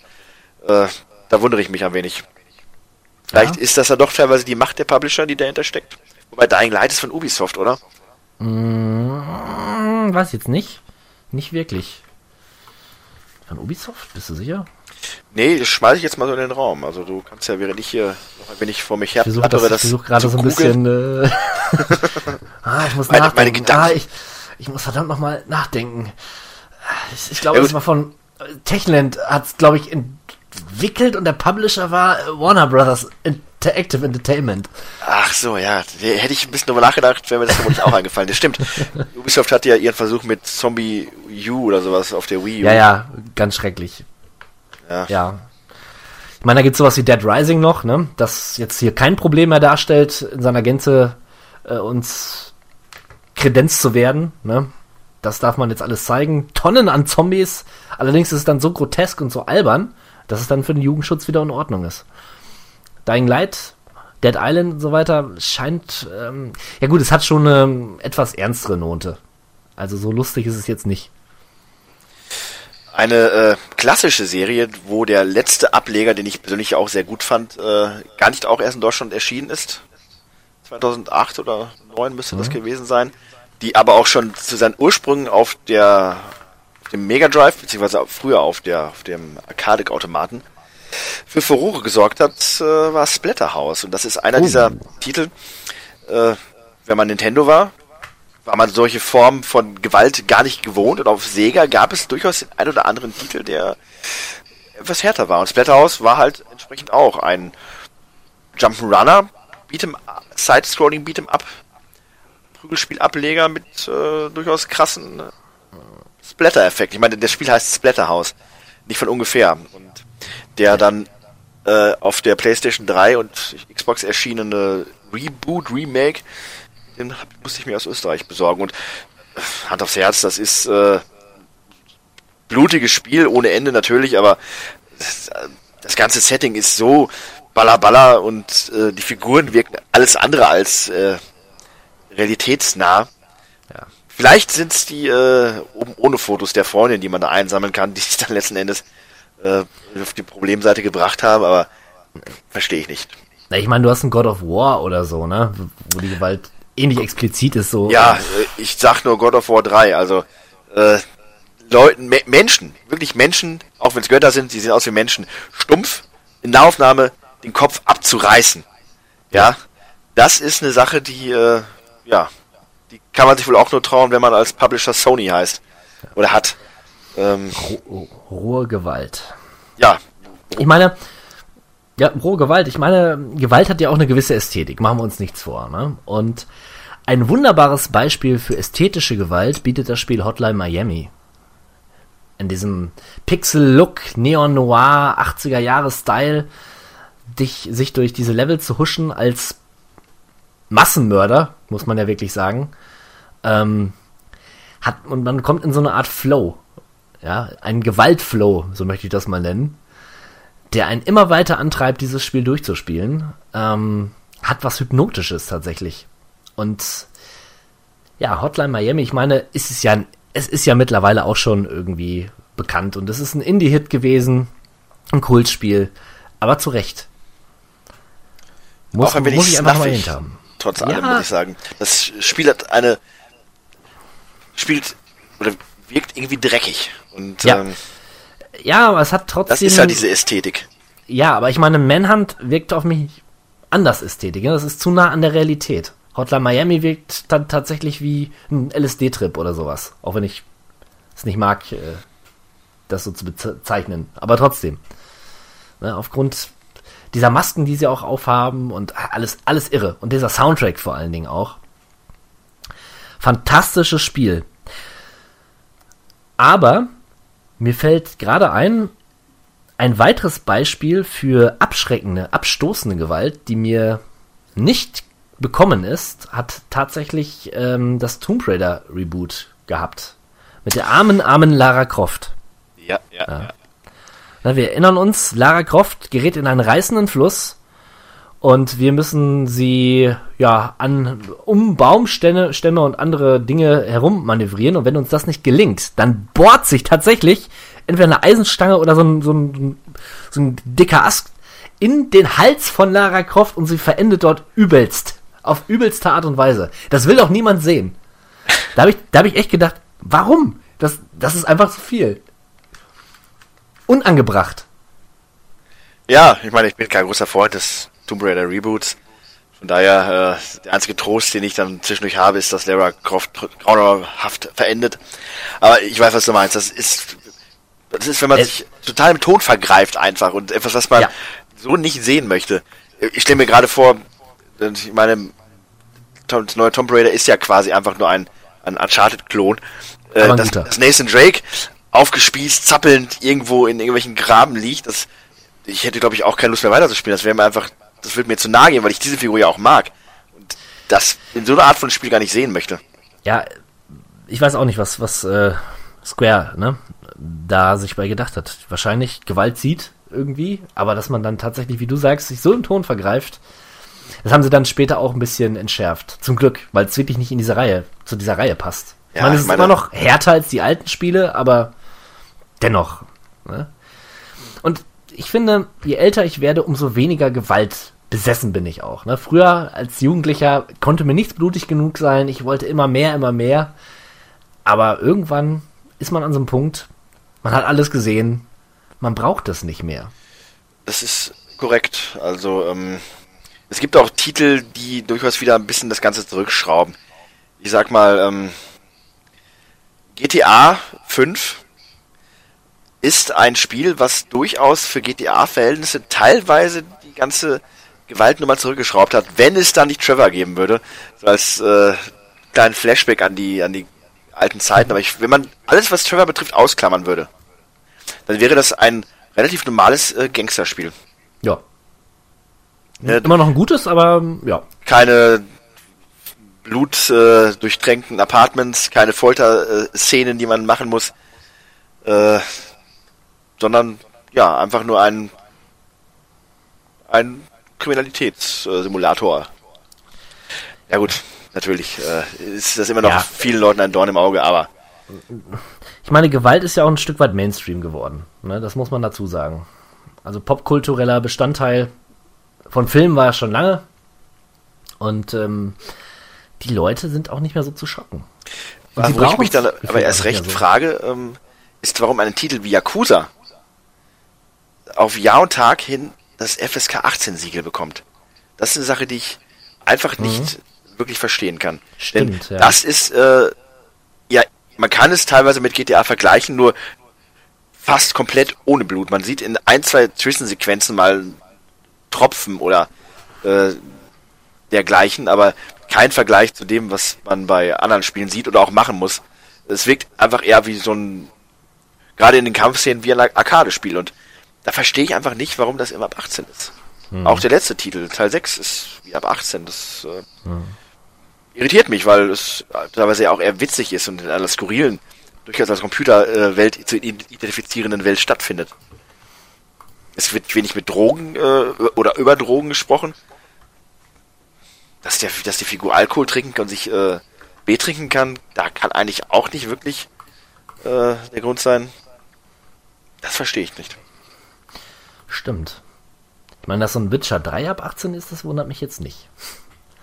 ne? Also, auch da, ne? Wer hätte gedacht, dass früher, früheren Rollenspielen, äh, dass es irgendwann Spiele gibt, wo man so rumläuft und Menschen einfach mit einem Schwerthieb in ihrer Mitte, ja, zerteilt. Und es wird gar nicht groß thematisiert. Es ist einfach da. Es passt ins Setting, es ist cool, so. Und wird nicht hinterfragt. Köpfe fliegen, alles gut. Oder auch Assassin's Creed. Ich meine, auch da ist die Gewalt ähm, mittlerweile derbe.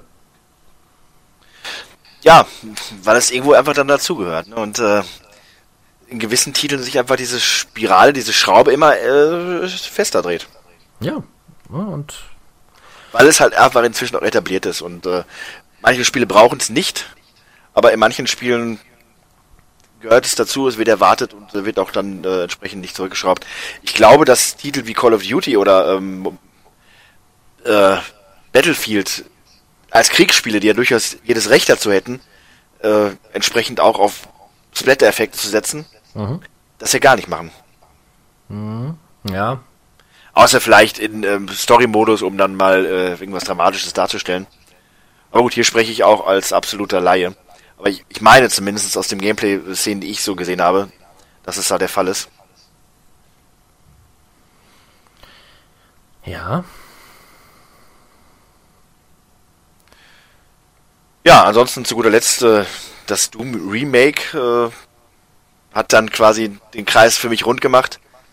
Äh, so ähnlich wie Doom 1 damals in die Vollen geschlagen hat, haben sie es mit dem letzten Doom genauso gemacht. Das ist ja dann, äh, wie wir auch schon besprochen haben, ein Schritt zurück, aber auch gleichzeitig nach vorne. Das ist genauso, wie man sich ein Doom, wenn man in den sich an die 90er Jahre zurück verdenkt oder denkt und sich denkt, boah, wie würde Doom mit seiner richtig geilen, realistischen Grafik aussehen oder so, das wäre genau das. Also äh, das atmet den Geist und ein wenig der Rebellion, der Rebellion von früher, nur dass man halt entsprechend nicht mehr äh, diesen Schlachtruf so mitsingen kann, weil man halt schon ein wenig heiser ist aufgrund der letzten Jahre. Trotzdem äh, ist das eine wirklich schöne Erinnerung gewesen an die, an die damaligen Zeiten. Oh ja, ich erinnere mich noch an das Publikum der E3, als dann diese Gewaltszenen vom neuen Doom gezeigt wurden und Leute sind völlig ausgerastet und haben applaudiert und das war auch sehr, sehr seltsam. Aber Ja. gut. ja, aber auch ich habe mich sehr gefreut, als die Kettensäge zum Einsatz kam. Also, ne, wir wollen ja nicht äh, mit zweierlei Maß messen. Das ist Nein, äh, gut. Richtig, und es ist cool gemacht und das ist eins dieser Titel, da gehört es einfach dazu. Ja, Da absolut. erwartet Und man ich- das in gewisser Weise auch. Richtig. Und ich finde, das ist ein schöner Schlusssatz. Ich denke, damit können wir dieses illustre Thema der virtuellen Gewalt auch ein bisschen beiseite stellen. Es wird immer wieder Bestandteil sein dieses Podcasts, weil Gewalt gehört zu unserem Leben wie zu eurem auch. Denkt immer daran. Ja. Attacke. Und so neigt sich der erste Podcast nach der kleinen Pause, die wir hatten, dem Ende zu. Und ich hoffe, euch hat es gefallen. Ich hoffe, ihr bleibt uns treu. Wir werden jetzt wieder regelmäßig auf Sendung gehen. Zumindest bemühen wir uns. Und getwitcht wird hoffentlich auch bald. Wir haben vieles vor. Die Pläne sind groß, wie eh und je. wir denken immer groß. Macht's gut, ihr Lieben, und bis zum nächsten Mal. Schüssels. Wir haben uns nicht zum letzten Mal gesehen. Dieses kleine Geplänkel war erst der Anfang. The end is in the beginning, and yet you go on. The initiation of a new aeon. I am the king of the world, baby. Yeah! It's like a, a, a window. A window to another world. What is it? Cowabunga!